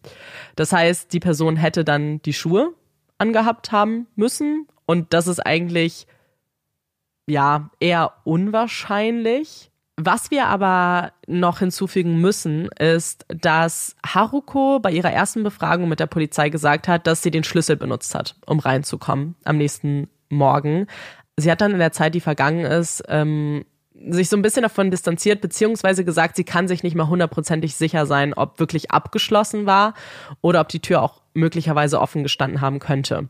Letzteres ist, glaube ich, eher wichtig für den Austrittspunkt als wirklich für den Eintritt, weil die große Frage, die sich auch die Ermittler gestellt haben, ist, wenn die Person durchs Fenster reingekommen ist und auch rausgekommen ist, warum ist kein Blut am Fenster? Und was man am Fenster auch nicht finden konnte, sind irgendwelche Fasern von Kleidung oder irgendwas. Und das Fenster ist nicht sonderlich groß. Ich glaube schon, also da passt ein Mensch schon durch. Aber ohne irgendeine Spur zu hinterlassen, erst recht auf dem Rückweg, wenn die Person eigentlich schon voller Blut sein müsste, das halten die Ermittler eher für unwahrscheinlich. Was man unter dem Fenster aber gefunden hat, sind Schuhabdrücke, die mit denen ja, mit der Größe zumindest ähm, passen würden, die man im Haus gefunden hat und auch ein paar abgetretene Äste. Also es sah schon so aus, dass vielleicht möglicherweise jemand da eben reingekommen ist. Also was für mich am logischsten wäre tatsächlich, wäre übers Fenster rein und über die Tür raus und dass Haruko sich vielleicht wirklich nicht sicher war. Das ist für mich eher das, was am meisten Sinn ergibt. Und diese große Theorie, dieser Ablauf, den ich euch jetzt gerade geschildert habe, das ist eigentlich der, der am meisten zu den Hinweisen passt und auch bis heute die wohl am ja akzeptierteste Theorie. Aber jetzt kommen wir zu den wohl mysteriösesten und unglaublichsten Aspekten dieses Falles, denn der Ablauf des Abends endet hier noch nicht. Die Ermittler haben nämlich ein ziemlich klares Bild davon, was der Täter nach dem Mord getan haben muss. Und wir können uns sicher sein, dass der Täter noch viele Stunden lang in dem Haus war und sich dort aufgehalten hat. Und wenn ich euch jetzt sage, was er in diesen Stunden gemacht hat, ich wirklich, ich, ich, kann, ich kann nicht aufhören, darüber nachzudenken. Was wir wissen, ist, dass in diesen Stunden ist der Täter in die Küche der Familie gegangen. Er hat sich am Kühlschrank bedient. Er hat Eistee getrunken. Er hat Melone gegessen. Er hat vier Packungen Eiscreme verschlungen. Interessanterweise ohne einen Löffel zu benutzen. Es war so ein Pappbecher mit Eiscreme und er hat den Pappbecher immer so hoch gedrückt. Und das wissen wir, weil man eben Spuren Fingerabdrücke und DNA-Spuren an diesen Dingen gefunden hat. Und was man noch gefunden hat, ist einen blutigen Handschuh, den der Täter scheinbar bei der Tat getragen haben muss. Und man geht deswegen davon aus, dass sich der Täter bei der Tat verletzt hat. Zum einen, weil es diesen blutigen Handschuh gibt, aber wenn man auch ähm, eine Binde gefunden hat, an der man Blut gefunden hat, das nicht zu der Familie gehört, also sehr wahrscheinlich zum Täter. Und äh, man hat auch ein Pflaster gefunden, was eben benutzt wurde, um so ein bisschen die Blutung zu stillen. Dann ist der Täter durch die Unterlagen der Familie gegangen, hat also ganze Schubladen herausgezogen und nicht nur die Unterlagen im Haus verteilt, sondern auch die Schubladen. Und was er auch gemacht hat, ist einige der Unterlagen zu nehmen und in eine Badewanne, die mit Wasser gefüllt wurde, hineinzuwerfen. Dann hat er auch Yasukos Habseligkeiten, also ihre zwei Handtaschen, ihr Portemonnaie, ihren Hausschlüssel, auch noch weitere Dokumente in eine Toilette geworfen. In genau die Toilette, in der der Täter zuvor sein Geschäft verrichtet hat und nicht gespült hat. Und was wir noch wissen, ist, dass sich der Täter sehr wahrscheinlich um 1.18 Uhr morgens immer noch im Haus aufgehalten hat, denn zu diesem Zeitpunkt wurde der Familiencomputer benutzt und es wurde eine Theater-Website geöffnet, bei der man auch versucht hat, sogar Tickets noch für ein Theater zu kaufen, aber die Zahlung ist nicht durchgegangen. Was ganz wichtig dabei ist, der Täter hat nur die Maus benutzt da konnte man die Fingerabdrücke finden, nicht aber die Tastatur. Und die Website war eine von Mikio gespeicherte Website, also es war so ein Lesezeichen. Das heißt, man konnte eigentlich direkt draufklicken. Die Person musste nicht aktiv irgendwas eintippen, sondern war eigentlich direkt auf der Seite. Lange Zeit ist man davon ausgegangen, dass der Täter sogar bis 10 Uhr morgens im Haus geblieben ist, also wirklich kurz bis zu der Ankunft von Haruko, weil um 10 Uhr morgens nochmal der Computer angegangen ist und diesmal war es die Webseite von Mikios Firma, wo er angestellt war. Die Polizei hält es aber mittlerweile für wahrscheinlicher, dass es Haruko gewesen ist, dass sie vielleicht bei ihrer Ankunft einfach die Maus bewegt hat, dass sie vom Tisch gefallen ist ähm, und die Seite, die da angeklickt wurde, ist die Startseite im Browser. Das heißt, mittlerweile geht man davon aus, dass es so passiert ist. Man hat auch ein Experiment durchgeführt und es hat auch tatsächlich geklappt. Also geht man jetzt eher davon aus, dass er zwar um 1.18 Uhr noch da war, aber dass man aber nicht weiß, wann er das Haus genau verlassen hat. Was aber dafür spricht, dass der Täter noch eine ganze Zeit da geblieben ist, ist auch der Umstand, dass es eben so ausgesehen hat, als ob jemand auf der Couch geschlafen hat. Und das ist jetzt schon ganz schön viel, was der Täter zurückgelassen hat. Aber das ist noch nicht alles. Denn, und das ist auch einer der Punkte, der, der für mich auch unglaublich einfach nur ist, denn wer auch immer die Tat begangen hat, hat ein fast vollständiges Outfit zurückgelassen. Ein Shirt, eine Jacke, eine Mütze, eine Tasche, ein Schal und eben Handschuhe. Und Zusätzlich dazu konnte man aufgrund der Schuhabdrücke, die im ganzen Haus waren, diese auch noch analysieren, weiß jetzt also auch, welche Schuhmarke und welche Schuhgröße der Täter getragen hat. Und man hat jetzt das Bild des gesamten Outfits, das der Täter getragen hat und dann zurückgelassen hat. Und dieses Foto kannst du dir jetzt auch mal angucken von dem Outfit. Ich, ich muss ich muss ganz kurz sagen, dass ich weiß nicht, wann ich mich das letzte Mal so gegruselt habe. Mm. Ich, ich wirklich. Ich, weiß, ich wusste gerade gar nicht, was ich sagen sollte, weil ich diese Vorstellung, also es erinnert mich total, so zum Beispiel an Hinterkaifeck. Ja.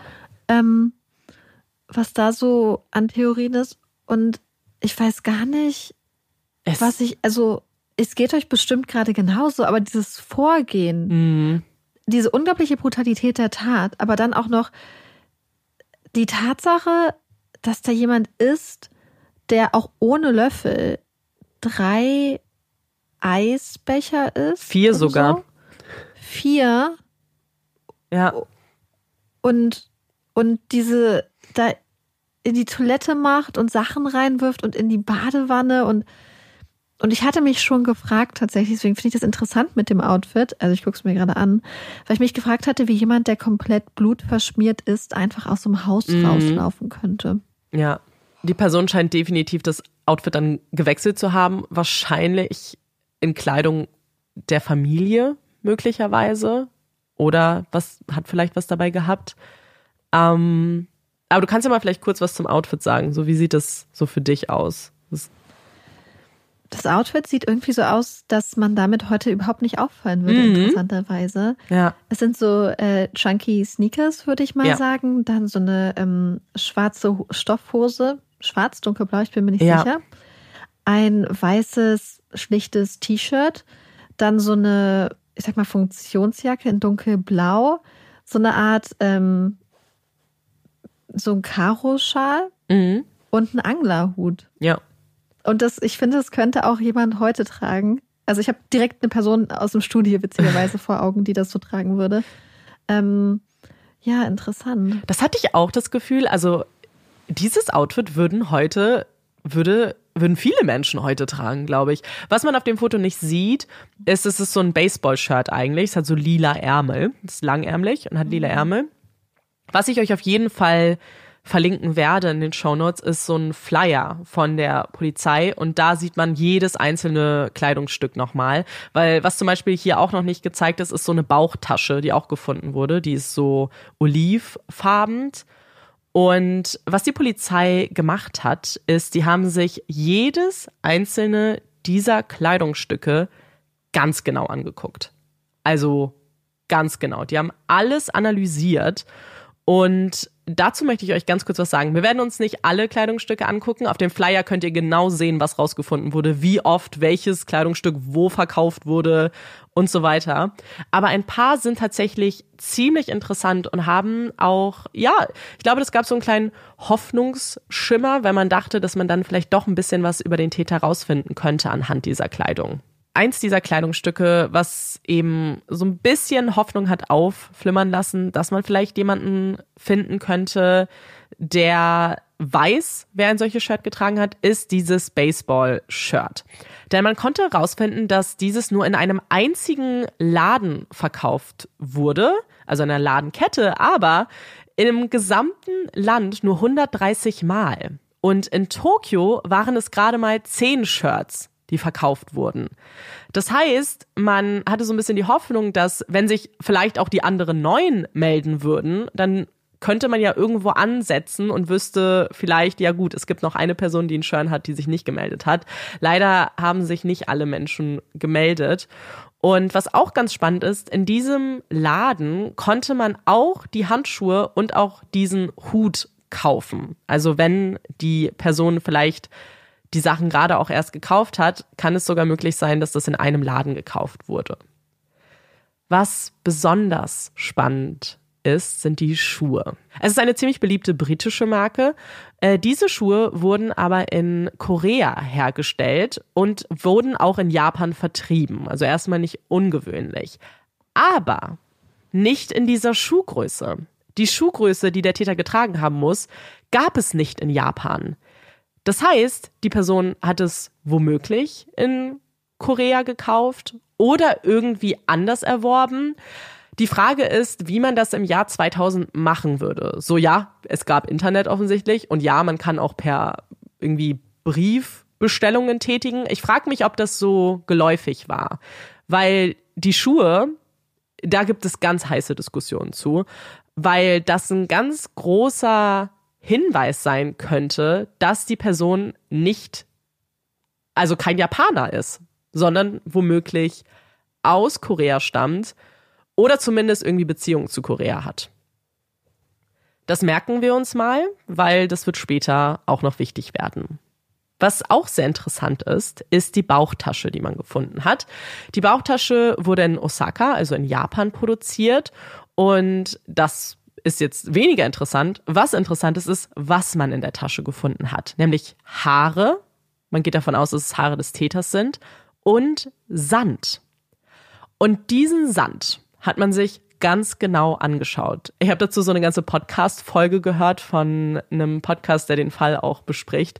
Und die haben da mit einer Expertin gesprochen, die irgendwie erklärt hat, was man alles analysieren kann anhand einer Sandprobe. Man kann wohl ziemlich genau, heutzutage zumindest, rausfinden, woher Sand stammt. Also wirklich bis auf die Stadt genau.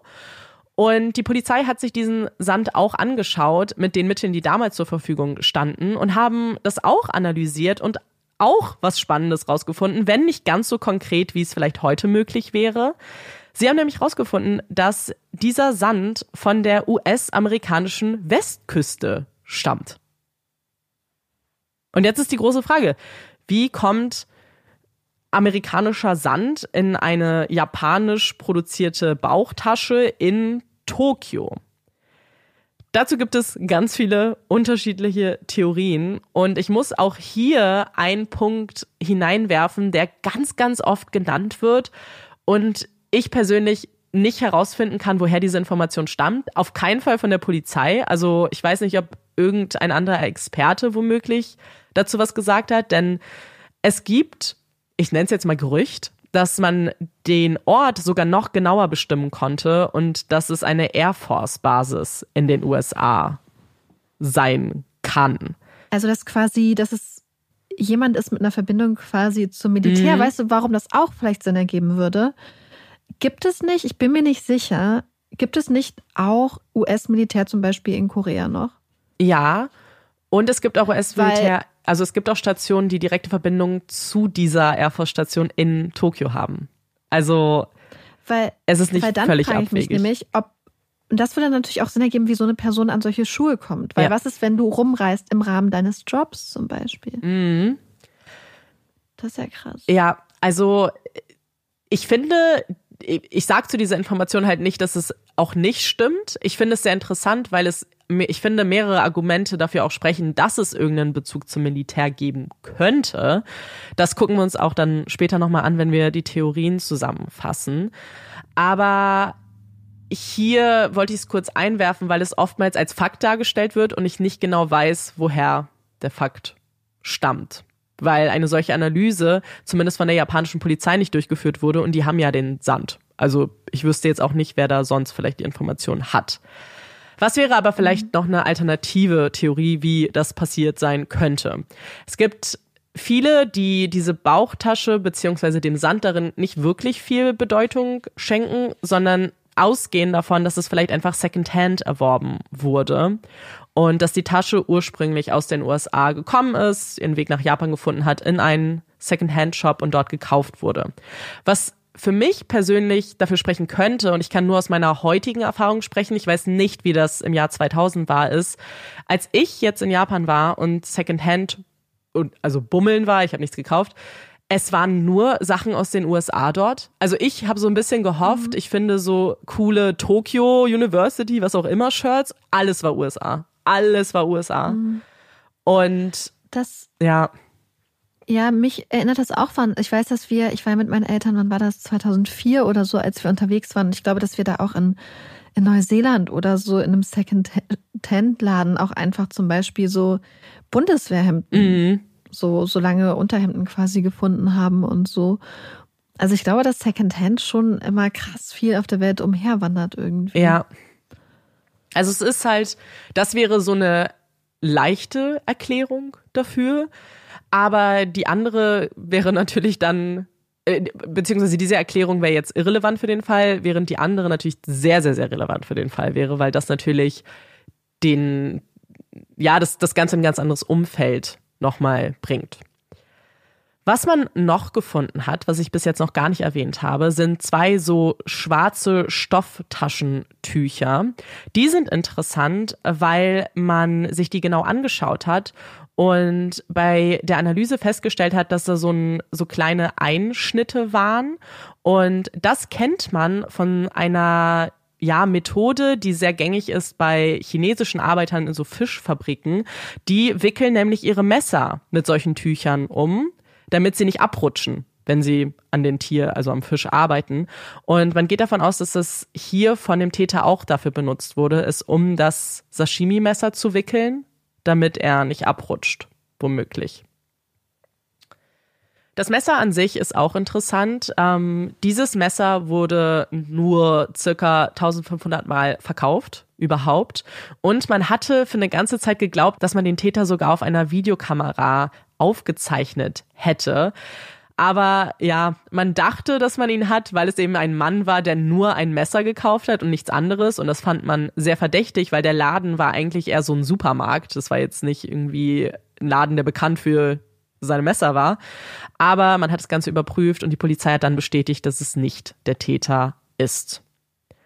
Und vielleicht nochmal zusammenfassend, eine Sache, die einfach für das Outfit grundsätzlich spricht oder dafür relevant wäre, ist, dass man fast alle Bestandteile dieses Outfits äh, in der Nähe des Tatortes beziehungsweise einer der nächstgelegenen Bahnstationen kaufen konnte. Und das wirft natürlich so ein bisschen die Frage auf, war es ein Outfit, das der Täter tatsächlich getragen hat? So war es sein Stil? Würde man ihn so auch kennen und wiedererkennen? Oder war das der Versuch, vielleicht jemanden auf die falsche Fährte zu locken, sich vielleicht auch jünger zu machen? Weil was die Polizei sagt, ist, dass das Outfit eben sehr jung wirkt. Ähm, dazu später auch noch ein bisschen mehr. Ja, das ist dann natürlich auch noch eine Frage, die im Raum steht. Wie viel sagt das Outfit wirklich über die Identität aus oder war das ein ausgeklügelter Schachzug? Jetzt fragen sich wahrscheinlich viele, warum machen wir uns jetzt eigentlich die ganze Arbeit mit den Shirts und mit den ganzen Sachen, die gefunden wurden? Warum analysieren wir, wie oft was verkauft wurde, wenn wir doch so viel DNA und Fingerabdrücke haben? Bevor ich euch diese Frage beantworte, machen wir jetzt aber ein ganz kleines bisschen Pause und schieben eine ganz kurze Werbung rein, damit wir vielleicht auch ein bisschen durchatmen können und das ein bisschen verarbeiten können, was wir gerade alles erfahren haben. Wir freuen uns sehr, heute über Every Foods zu sprechen. Wir hatten nämlich ganz schön stressige Wochen, ganz tolle Wochen auch, aber äh, Wochen, die mit sehr viel Reisen verbunden waren. Eine Reise hat uns nach Hamburg gebracht, denn da waren wir auf der OMR. Und das war total schön und wer unsere Instagram Stories verfolgt hat, hat vielleicht gesehen, dass Amanda und ich die Abende an der Food Stage verbracht haben, wo wir uns total viele super interessante Talks und Vorträge und Diskussionen angehört haben, unter anderem von den Machern und Macherinnen von Every Foods. Und wir haben euch ja schon vorgeschwärmt, dass wir die Gerichte total gerne mögen und wie einfach es auch einfach ist, diese Tiefkühlgerichte in die Pfanne oder in den Ofen zu machen und dass uns das eigentlich total viel Stress immer schon gespart hat und dafür gesorgt hat, dass wir uns in sehr, sehr stressigen Momenten gut und entspannt ausgewogen ernähren konnten. Und jetzt war es total schön, irgendwie für uns die Gesichter hinter der Marke nochmal zu sehen und die Gesichter hinter den Rezepten und hinter der Entwicklung und auch, welche Gedanken sich diese Menschen gemacht haben, was zum Beispiel den Impact auch auf die Umwelt angeht. Weil die Gerichte sind ja zum Beispiel vegan, sie sind in diesen einfach recycelbaren Pappverpackungen oder Papierverpackungen. Und ich fand das total schön. Ich weiß nicht, wie es bei dir war, das auch einfach nochmal diesen Aspekt irgendwie nochmal zu sehen und zu sehen, dass da wirklich irgendwie Menschen dahinter zu stehen, zu scheinen, die wirklich einfach, glaube ich, für ihr Produkt mm. richtig brennen. Und nach dem Talk bin ich wie ein kleines Fangirl äh, hingelaufen und habe ähm, einmal kurz Hallo gesagt und mich bedankt, dass Every Food bei uns Werbung macht und äh, gefragt nach einem Gericht, was mir sehr am Herzen lag, was es leider nicht mehr gibt. Aber ich habe die Information bekommen, dass jetzt auch an Gerichten mit noch mehr Protein forschen, was ich total toll fand. Mhm. Und ähm, ja, ich glaube, unsere Begeisterung ist nach dem Talk auch noch mal noch mal weiter in den Himmel gestiegen, oder? Ja, voll. Und wir haben es schon so oft gesagt, aber ich wirklich, ich war so dankbar jetzt auch, als ich gerade aus Liverpool zurückgekommen bin und ich richtig Hunger hatte und natürlich nichts eingekauft habe, weil ich einfach nicht zu Hause war und dann noch gesehen habe, dass ich noch so ein Harvest Risotto in meinem Tiefkühlfach hatte von Every Foods und ich war einfach so happy und so dankbar und es ist einfach lecker. Und wenn ihr jetzt auch Lust bekommen habt, Every Foods auszutesten, dann schaut auf jeden Fall in dem Link in unseren Shownotes vorbei oder auch in unserem Linktree und benutzt am besten unseren Code PUPPIES, denn damit spart ihr 10% auf das gesamte Sortiment ohne Mindestbestellwert. Das ist ziemlich cool, wir finden. Deswegen stöbert schön, sucht euch was Tolles aus und ganz äh, viel Spaß beim Austesten und guten Appetit. Und das war's jetzt auch mit der Werbung. Danke, dass ihr jetzt noch dran geblieben seid. Ich hoffe, dass euch nämlich auch interessiert, wie es mit DNA und Fingerabdrücken in diesem Fall aussieht. Ich hatte mich das die ganze Zeit gefragt bei der Recherche und dachte, eigentlich müsste ja die Lösung hier ganz nahe liegen. Und das dachten die Ermittler eigentlich auch. Sie dachten, ja, wenn wir so viele Fingerabdrücke haben und sie haben wirklich sehr, sehr viel gesichert, dann muss man doch eigentlich den Täter ausfindig machen können. Und sie haben also die Fingerabdrücke genommen und sie durch eine Datenbank gejagt, haben sie mit fünf Millionen Einträgen verglichen und keine Übereinstimmung gefunden. Und was hier ganz spannend zu beobachten ist, die Polizei hat sich sehr über die Fingerabdrücke gefreut, beziehungsweise haben da sehr viel Potenzial gesehen, weil das auch wirklich das Mittel ist, womit die japanische Polizei am meisten arbeitet. Mit DNA damals, aber auch heute ist es so ein bisschen schwierig. Das hat was mit der Gesetzeslage in Japan zu tun. Dazu sage ich euch gleich noch ein bisschen mehr. Deswegen war man jetzt besonders enttäuscht, als man eben kein Match der Fingerabdrücke gefunden hat. Man hat dann die DNA-Probe trotzdem genommen, die man da gefunden hat. Und die wurde auch von der Polizei überprüft mit 1,3 Millionen Proben. Aber auch hier gab es leider keinen Erfolg. Und vielleicht kommt euch jetzt auch so ein bisschen der Pool an möglichen Vergleichsproben ein bisschen klein vor, weil ich zum Beispiel, als ich eingereist bin nach Japan, musste meine Fingerabdrücke abgeben. Und das ist jetzt auch schon seit ein paar Jahren der Fall und das muss auch jeder, der Japan bereist, tun, aber erst wieder seit 2007. Es gab die Regelung auch vorher, die wurde aber 1999 aufgehoben und dann erst wieder 2007 dann übernommen. Das heißt, es gibt einen Zeitraum, in dem eben zum Beispiel Einreisende keine Fingerabdrücke abgeben mussten. Das heißt, wäre die Person vor 1999 eingereist und wäre nicht Japaner, dann wären die Fingerabdrücke möglicherweise nicht in der Datenbank, wenn die Person keine Straftat begangen hat. Und dann gibt es noch einen spannenden Aspekt. Wenn die Person nämlich koreanische Abstammung wäre, dann wäre das sogar noch ein größerer Zeitraum, denn da wurde die, diese Regelung 1993 aufgehoben. Also wenn die Person zwischen 1993 und 2007 eingereist wäre, wären die, Dat wären die Fingerabdrücke ebenfalls nicht in einer Datenbank. Man hat die Fingerabdrücke auch genommen und auch mit Hilfe von Interpol abgleichen lassen, aber auch hier gab es keinen Erfolg. Das war wirklich sehr enttäuschend für die Polizei. Und die gehen jetzt eigentlich davon aus, dass es halt jemand sein muss, der bis jetzt noch nicht auffällig geworden ist und keine Straftat jeglicher Art, nicht in Japan, aber auch möglicherweise in keinem anderen Land begangen hat. Dann sickerten 2005 neue Informationen durch. Und ich formuliere es so, weil diese Informationen gar nicht an die Öffentlichkeit gelangen sollten. Denn die Polizei hat die DNA dann doch nochmal analysieren lassen. Aber, und jetzt kommen wir zu eben der Gesetzeslage in Japan, DNA darf nur benutzt werden, um sie mit anderen Proben zu vergleichen und eben festzustellen, ob es ein Match gibt oder nicht. Was man nicht machen darf, ist eben zum Beispiel Analysen zu machen, woher stammt diese Person oder wie wir es aus anderen Fällen kennen, so ein Sketch anzufertigen. Sowas wäre undenkbar und damit möchten sie die Privatsphäre ihrer Bürger und Bürgerinnen schützen. Und das ist auch bis heute noch so. Es gibt heute ziemlich viele Befürworter, die das ändern möchten, die das Gefühl haben, dass die japanische Polizei damit so ein bisschen hinterherhinkt mit den technischen Möglichkeiten, die es heutzutage gibt. Aber bislang gibt es eben noch keine Änderung. Was nicht heißt, dass die japanische Polizei das nicht macht. Also sie können das durchaus machen. Was sie nicht machen dürfen, ist das dann zu veröffentlichen. Aber 2005 ist genau das passiert. Sie haben eine DNA-Probe von Wissenschaftlern analysieren lassen und irgendwie ist die Presse daran gekommen und hat dann veröffentlicht, dass der Täter südeuropäische Wurzeln mütterlicherseits haben soll und ostasiatische Wurzeln auf väterlicher Seite, wobei man hier Komponenten finden konnte, die eher auf koreanische oder chinesische Abstammung schließen lassen. Und ich glaube, was man hier nochmal ganz doll klar machen muss, das heißt lediglich, dass irgendwo in dem Familienstammbaum der Mutter und des Vaters diese Wurzeln vorhanden sind. Das heißt nicht, die Mutter ist südeuropäisch und der Vater ist jetzt zum Beispiel Koreaner oder Chinese. Das kann irgendwo sein. Es kann auch die Mutter der Mutter sein, die Mutter der Mutter der Mutter. Ähm, und die Person kann auch zum Beispiel in Japan geboren sein und kann auch in Japan geborene Eltern haben.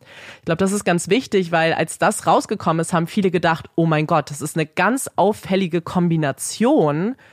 Das, das, das muss doch jemand kennen. Das ist ja jemand, das ist ja erstmal kein Japaner, dachten viele. Ist das jetzt der Beweis dafür? Und ich glaube, das muss man nochmal kurz richtig stellen oder beziehungsweise nur mal kurz ergänzen und erklären, wie das jetzt gemeint ist. Ich hatte in meiner Recherche auch eine Folge von einem anderen Podcast dazu gehört. Und da fand ich es ganz spannend, weil die beiden Podcast-Hosts ziemlich überrascht oder so ein bisschen schockiert darüber waren, dass man eben keinen Sketch angefertigt hat. Also ohne jetzt auch wirklich auf die Gesetzeslage einzugehen. Sie haben gesagt, dass es nicht geht, waren aber sehr echauffiert darüber, warum man das nicht machen würde. Und ich verstehe das, weil wir natürlich wissen, dass dann dass man eben deutlich mehr Informationen dann auch gewinnen könnte und vielleicht auch ein erstes Bild vielleicht hätte, was weiterhelfen kann. Aber ich glaube, wenn man gerade die japanische Kultur beachtet und was Privatsphäre bedeutet, beziehungsweise was Verbrechen in Japan bedeuten, ergibt es für mich schon irgendwie Sinn, dass es nicht so ganz vereinbar ist. In der letzten Folge, die auch in Japan gespielt hat, habe ich ja schon angedeutet, was es bedeutet, wenn jemand ein Verbrechen begeht. Dass das nicht nur Konsequenzen für dich als Täter oder Täterin hat, sondern für deine ganze Familie. So du, du bringst Schande über alle und deine Eltern müssen sich für dich entschuldigen und dass es sehr schwerwiegend ist und in einer Kultur, in dem Menschen bemüht sind, nicht aufzufallen, sich unterordnen, Autoritäten und Respekt eine große Rolle spielen, wäre es, glaube ich, schwierig, Bilder zu veröffentlichen, die möglicherweise auf viele Leute passen und dann Leute anfangen, auf den Finger zu zeigen. Weißt du, was ich meine? Ich glaube, dass das noch anders wäre. Ich glaube, ich finde es immer schwierig, aber dass das auch so kulturell bedingt ist, warum man hier wahrscheinlich vorsichtig ist mit solchen Methoden. Das heißt, die Ermittler stehen am Ende dieser ganzen Ermittlung, die Jahre, die jetzt vergangen sind, immer noch vor einem schier unlösbaren Rätsel. Sie wissen nicht, wer der Täter ist. Und das, obwohl sie so viele Hinweise haben. Und ich fasse jetzt noch mal ganz kurz zusammen, was von der Polizei aber kommuniziert wird über den Täter, was jetzt zusammenfassend auch an die Öffentlichkeit gegeben wurde und man natürlich auch um Hinweise gebeten hat. Man hatte den Täter lange Zeit auf zwischen 15 und 35 Jahre alt geschätzt. Das wurde dann später nochmal korrigiert auf zwischen 15 und 24. Der Grund dafür ist ein bisschen seltsam, würde ich jetzt sagen. Man sagt nämlich, dass, also warum man das Alter überhaupt so jung geschätzt hat, war einzig wegen der Kleidung, weil man das Gefühl hatte, dass sie so jung ist. Und warum es dann nochmal nach unten korrigiert wurde, ist wegen der Bauchtasche. Weil was man in der Bauchtasche noch gefunden hat, neben Sand und Haaren, war, ähm, waren so Spuren von Textmarker drinne. Und die Polizei dachte, dass nur so Studierende oder Schüler und Schülerinnen Textmarker benutzen und dass deswegen der Täter wahrscheinlich jünger sein müsste. Das ist natürlich eine total blöde Einschränkung. Ja. Weil, also A, ich bin 31 und ich benutze ganz, ganz, ganz viel, sehr, sehr Mhm. gerne Textmarker. Die ganze Zeit. Ich kenne ganz viele Jobs, in denen man Textmarker benutzt. Und ich finde es auch krass, das anhand der Kleidung festzumachen. Ja. Zumal A, wissen wir nicht, ob das halt, wie du gesagt hattest, spezifisch für die Tat gekauft wurde. Und B, kenne ich, je nachdem, in welchem Bereich man, glaube ich, arbeitet, ziehen sich Leute halt auch viel, viel in Anführungsstrichen jünger an. Mhm. So, Ja. nicht jede Person ist auf einmal so, oh, ich bin jetzt 30, ich ziehe jetzt solche Sachen an, sondern es gibt halt gerade in Berlin, in, in den Vierteln, wo wir wohnen, gibt es ganz viele Leute, die 30, 40, 50 sind, die mit Cap rumlaufen, die äh, auch einen Anglerhut noch tragen, die äh, Baggy-Hosen und Sneakers und Chunky Sneakers und so tragen. Deswegen finde ich das ähm, ganz problematisch, weil du potenziell, glaube ich, ganz viele Leute deswegen vielleicht auch, was ist, wenn Leute denken, ach, ich hätte da eigentlich eine Person, die ein bisschen komisch ist, aber die suchen ja nach einer viel jüngeren Mhm. Person. Deswegen finde ich das ganz problem, also ganz problematisch irgendwie, wenn Ja. dann nicht, wenn das, das der einzige Grund ist, warum sie das Alter so einschränken. Zumal, wenn es die Theorie gibt, dass, dass die Tasche Secondhand erhoben, ähm, erworben wurde. Ja, es ist tatsächlich der einzige Grund, weil selbst auf diesem, ich nenne ihn Flyer, aber es ist ein mehrseitiges Dokument, so ein PDF, wird, werden all diese Informationen angegeben und da steht auch beim Alter quasi in Klammern aufgrund der Kleidung. Also es ist so, ja, sie spezifizieren damit, dass es nur deswegen ist und vielleicht können Leute dann Schlussfolgern. Aber ich finde es eh schwierig, das dann überhaupt einzugrenzen, genau wie du sagst, weil das könnte ja Leute abschrecken, dann vielleicht Tipps weiterzugeben, wenn man das Gefühl hat, ja, das passt halt dann nicht ins, ins Schema, weil der ist ja viel älter zum Beispiel. Ja, Und ich finde es so krass, weil selbst wenn man eine Person sieht, finde ich das manchmal schwer, weil ich war neulich gerade wieder dabei, wie eine Person, die jetzt bald 40 wird, auf Mitte 20 geschätzt wurde. Also Mhm. Ich kann das deswegen finde ich das nicht. sowieso gerade, gerade in so einer Ermittlungszeit, ja, ja, sollte man, glaube ich, den Rahmen lieber zu weit fassen als zu eng. ja, total. Und ich frage mich auch, warum man es dann runter reduziert. Das finde ich dann auch spannend, weil dann lass es doch wenigstens bis 35, dann ist ja noch mehr inbegriffen. Weißt du, was ich meine? So, weiß ich auch nicht. Absolut. Naja, auf jeden Fall ist das der aktuelle Rahmen, der so kommuniziert wird. Dann sagt man, dass der Täter circa 1,70 groß sein soll, dunkle Haare trägt, männlich ist, wie ich ja schon gesagt habe. Und hier kommen wir wieder zu etwas, was wir schon gehört haben, möglicherweise einen Militärbezug hat. Und zwar hatte man sich die Schuhabdrücke angeschaut und analysiert und die Abstände, wie eben gelaufen ist, erinnern an einen Gang, den man beim Militär so gehen würde. Und das hatte dann die Polizei auch nochmal mit auf den Weg gegeben, dass das möglicherweise interessant sein könnte. Die Person soll relativ schmal gebaut sein. Das schließt man aufgrund der Bauchtasche und wie eng die geschnürt war. Was man noch weiß, ist, dass die Person Blutgruppe A hat und sehr wahrscheinlich Rechtshänder ist. Und das sind die Informationen, mit denen die Polizei an die Öffentlichkeit geht.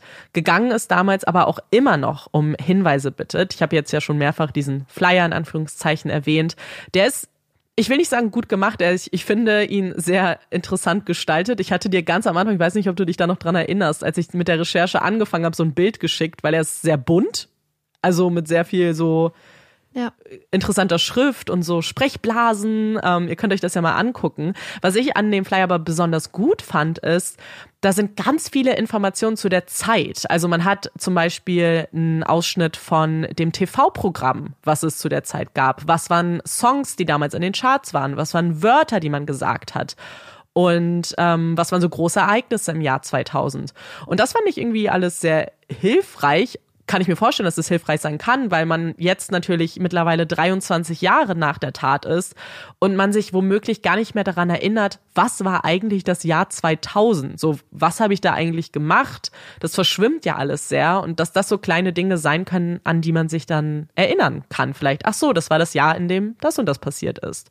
Das fand ich eigentlich sehr gut gemacht. Und was auch ähm, sehr oft benutzt wird, ist so ein Bild, eines Mannes. Es ist so animiert mit der Kleidung, die man sieht. Und dieser Mann trägt kein Gesicht. Und es sieht ziemlich gruselig aus, aber das hat eben auch oftmals ihm dann den Namen gegeben wie The, the Faceless Man, weil er eben keinen Namen hat, aber dementsprechend auch kein Gesicht hat. Und das wird dann auch ganz oft genutzt von der Polizei. Und immer noch, auch bis heute, sind Ermittler dran und ermitteln. Man hatte ja damals eben auch nach Hinweisen gebeten und leider gab es gar nicht so viele Beobachtungen, denen die Polizei danach gehen konnte. Ein paar gab es schon und die will ich natürlich auch mit euch teilen, auch wenn wir jetzt natürlich leider wissen, dass die nicht ähm, ja nicht zum Erfolg geführt haben. Aber eine Frau hatte sich bei der Polizei gemeldet, weil sie gegen 11.30 Uhr gesehen hat, wie jemand aus dem Haus gelaufen ist und fast vor ihren Wagen gelaufen wäre und also aus dem Haus der Familie. Und die Polizei hatte auch den Hinweis überprüft, aber man hatte kein Blut auf der Straße finden können. Und auch die Uhrzeit passt ja nicht so richtig zu der Tat. Also glaubt man nicht, dass es sich hier um den Täter gehandelt haben könnte. Dann gab es noch eine Sichtung in Nico. Das ist ein Ort etwa zwei bis drei Stunden entfernt von Setagaya. Und dort wurde einige Tage nach der Tat ein Mann in ein Krankenhaus gebracht, der sich am Arm verletzt hat. Die Polizei hat sich auch mit dem Krankenhauspersonal unterhalten, die keine Daten von dem Mann haben und auch keinen Namen haben, weil sie ihn nicht behandelt haben, weil die Wunde dann doch zu stark war. Also man konnte sogar Knochen sehen. Ich fand das, also, das habe ich auch nicht ganz verstanden. Ich weiß nicht, ob der Mann dann einfach gegangen ist oder warum sie ihn nicht behandelt haben. Aber die Ermittler sagen, dass sie nicht glauben, dass die Wunde überhaupt so intensiv hätte sein können. Wir wissen ja, dass der Täter die an so eine Binde dran gehalten hat und auch ein Pflaster benutzt hat. Wenn da wirklich Knochen sichtbar gewesen wäre, wäre das wahrscheinlich, ja, hätte das wahrscheinlich nicht gereicht. Und dann gibt es eine Beobachtung, die geht wieder in diese Kategorie von, wir wissen nicht, woher diese Information kommt. Sie wird nicht von der Polizei geteilt, aber in fast jeder Quelle, die ihr zu diesem Fall lesen oder anhören werdet, wird das genannt. Und zwar geht es um einen Taxifahrer, der sich bei der Polizei gemeldet haben soll, der gegen Mitternacht am Tattag drei Männer in seinem Taxi mitgenommen hat. Und einer dieser Männer soll auch geblutet haben. Und zu dem Zeitpunkt hat er sich noch nichts dabei gedacht. Als er dann aber von dem Verbrechen gehört hat, hat sich der Taxifahrer dann an die Polizei gewendet. Und die Polizei soll das überprüft haben, soll aber festgestellt haben, dass diese Männer nichts damit zu tun haben. Und in einem Artikel habe ich sogar gelesen, dass es kein Blut war auf der Rückbank, sondern nur Schokolade. Außerdem ist es ja auch interessant, wenn es Mitternacht gewesen wäre, dann wäre die Frage, wer um 1.18 Uhr immer noch den Computer benutzt hat im Inneren des Hauses.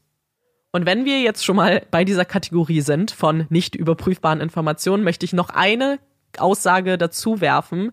Und zwar gibt es die Aussage, dass Yasuko sich wohl mehrfach über jemanden aufgeregt hätte, der immer in ihrer Straße beziehungsweise vor ihrer Auffahrt geparkt hätte und dass das mehrfach passiert ist und dass es ein Mann war und sie die Person auch nicht kannte, was tatsächlich ungewöhnlich wäre, weil wir ja wissen, dass kaum mehr jemand in dieser Gegend gewohnt hat. Es waren ja nur noch vier Häuser. Das heißt, es hätte sich jetzt auch nicht unbedingt jemand von den Nachbarn erlaubt, dort zu parken. Ob das stimmt, ob es die Person wirklich gab, können wir leider auch nicht mit hundertprozentiger Gewissheit sagen. Und diese letzte Aussage spielt aber ja so ein bisschen in die ja, nächste Kategorie vielleicht oder in meinen nächsten Punkt, weil es gibt natürlich jetzt ganz, ganz, ganz viele Fragen. Zum einen, wer ist der Täter, aber auch, was war das Motiv? So, warum würde jemand eine so unfassbar grausame Tat begehen? Denn ohne Antworten auf diese Fragen bleibt am Ende sehr viel Ungewissheit mhm. und vor allem ist das natürlich für die Hinterbliebenen unglaublich grausam. Gerade für die Eltern von Mikio und Yasuko, die auch noch leben und den Schock bis heute nicht verdaut haben, ist das extrem hart. Und Mikios Mutter musste auch zu der Beerdigung ihres Sohnes getragen werden. Sie hat das so erschüttert, dass sie nicht mehr laufen konnte. Und sie ist heute 91 Jahre alt und gibt immer noch Interviews und fordert immer noch dazu auf, dass man eben diesen Fall klärt, weil sie immer noch wissen möchte, wer ihre Familie ja auch getötet hat, ihren Sohn, ihre Enkelkinder. Gerade was die Kinder angeht, sagt sie, kann sie das eigentlich gar nicht verkraften, weil sie so jung waren. Und wenn jemand zum Beispiel einen Groll gegen die Familie, gegen Mikio gehegt haben könnte, warum die Kinder, fragt sie sich. Und das ist wirklich Herz zerreißend. Ich habe mir das Interview mit ihr angeguckt. Ich meine, 91 und das Letzte, was sie will, ist rausfinden, wer ihren Sohn getötet hat. Und es hat mein Herz gebrochen. Eine Antwort gibt es bis heute jetzt nicht, aber es gibt einige Theorien dazu, was das Motiv gewesen sein könnte und auch ein paar Theorien, wer der Täter gewesen sein kann oder zumindest was der Hintergrund des Täters ist.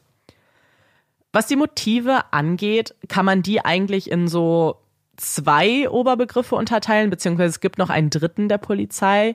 Der erste wäre Geld. Also hat jemand eigentlich den Plan gehabt, die Familie auszurauben und es ist ein Raubmord. Das zweite Motiv wäre eben ein Groll oder irgendeine Beziehung zu der Familie.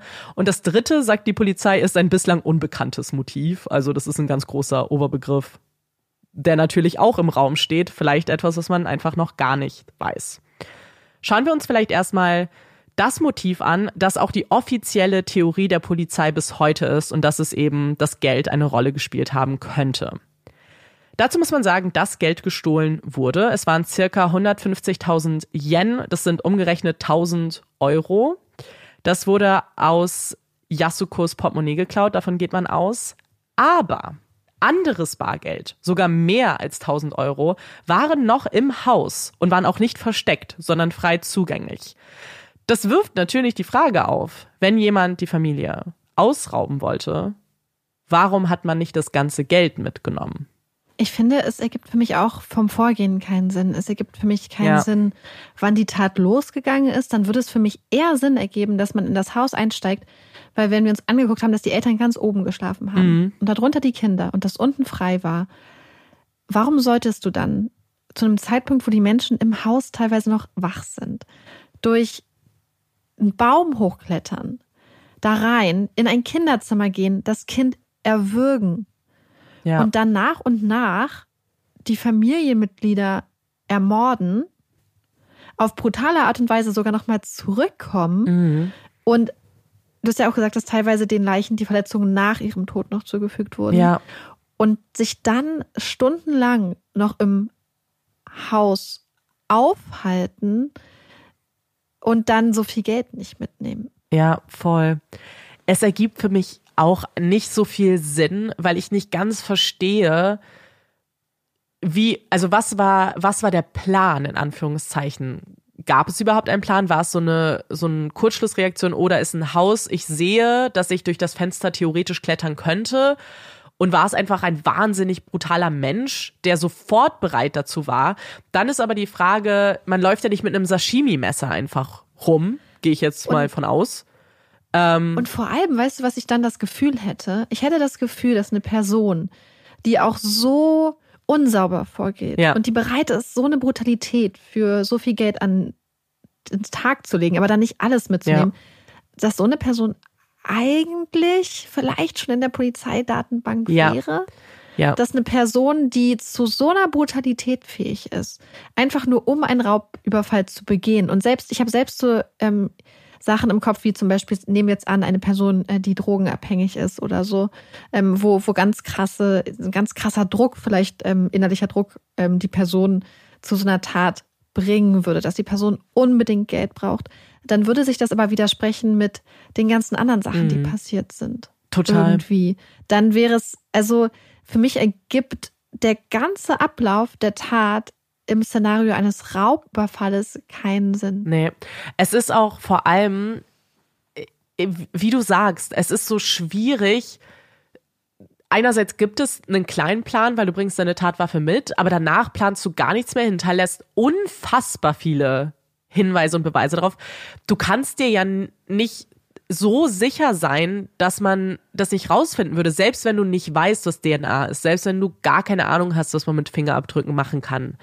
Ich, ich weiß nicht, ich finde das so, ja, Ja, ich, ich glaube, das ist ja die Theorie, zu der wir jetzt noch kommen, aber für mich spricht das eher irgendwie so vom Gefühl her für so eine persönliche Sache. hm, Weißt du, so diese Brutalität, mit der er irgendwie getötet wurde, aber dann auch dieses, ich bleibe im Haus, ich lasse meine Kleidung da. ja, Ähm, ich, ähm, weißt du, so dieses, ich, ich, die Person scheißt in die Toilette, macht es nicht weg mhm. und schmeißt da dann Sachen rein. Ich finde, das wirkt für mich wie so eine Schmähung fast, weißt du, so wie so eine, wie, wie so eine persönliche Sache. ja. Und was man auch sagen muss, entweder eine persönliche Sache oder äh, das ist auch noch ein Punkt, aber weil, wie du ja gesagt hast, wir wissen, dass gerade bei Yasuko und Nina waren die Verletzungen noch deutlich schlimmer als bei den anderen.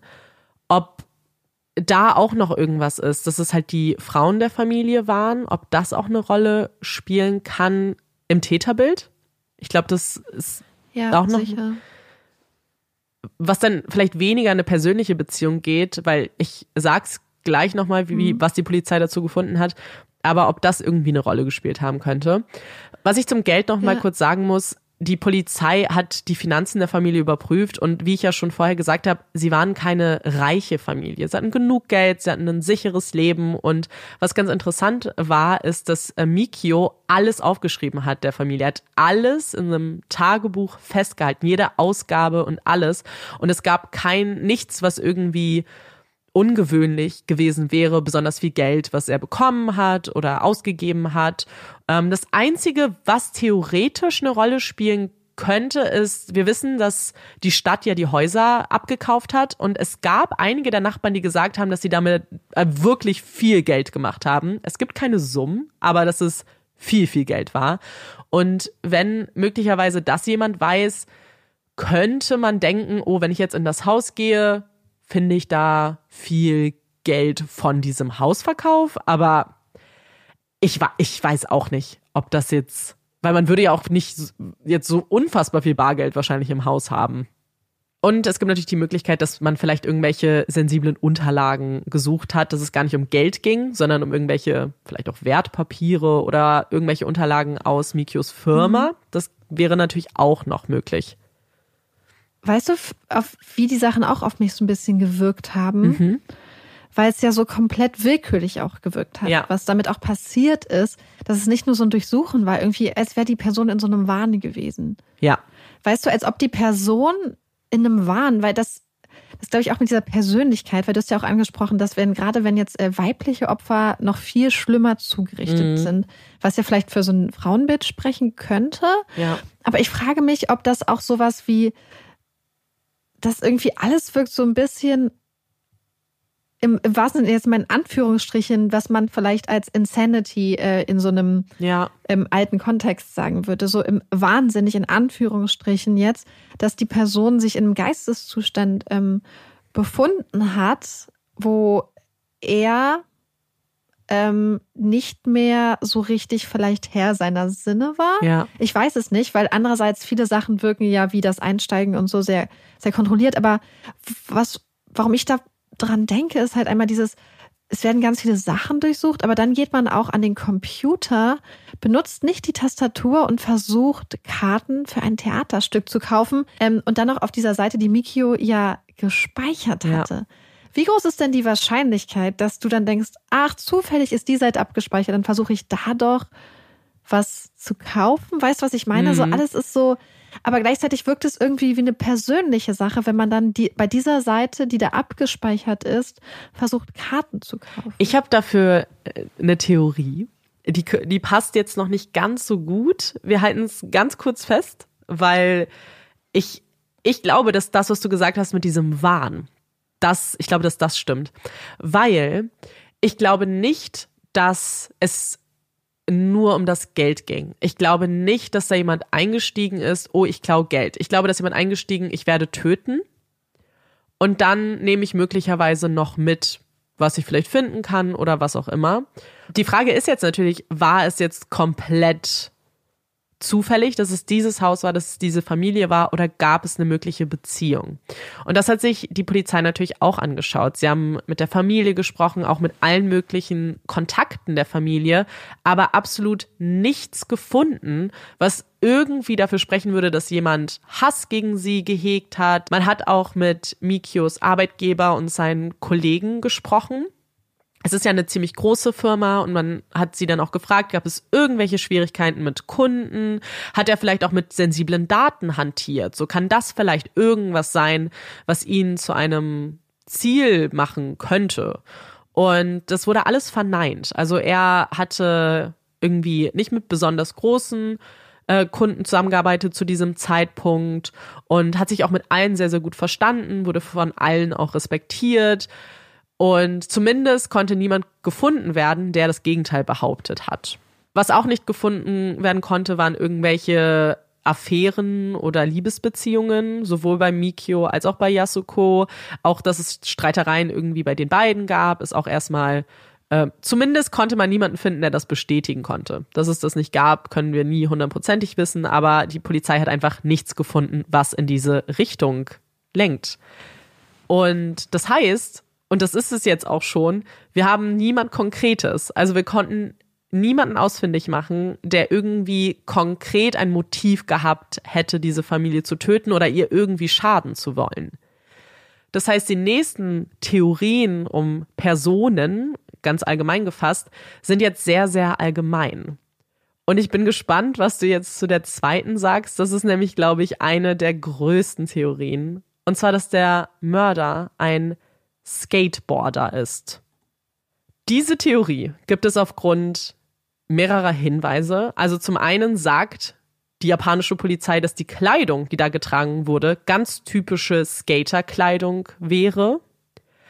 Aber es gibt auch immer wieder Aussagen, dass sich Mikio mit Skateboardern gestritten hätte. Es gibt niemanden konkret, sondern es soll wohl Vorfälle gegeben haben, dass er sich beschwert hätte, weil die Skateboarder zu laut sind. Und da muss ich jetzt kurz was sagen, weil hier gibt es eine Falschinformation, die wirklich auch sehr, sehr verbreitet wird. Und zwar sagt man, dass hinter dem Haus ein großer Skatepark war.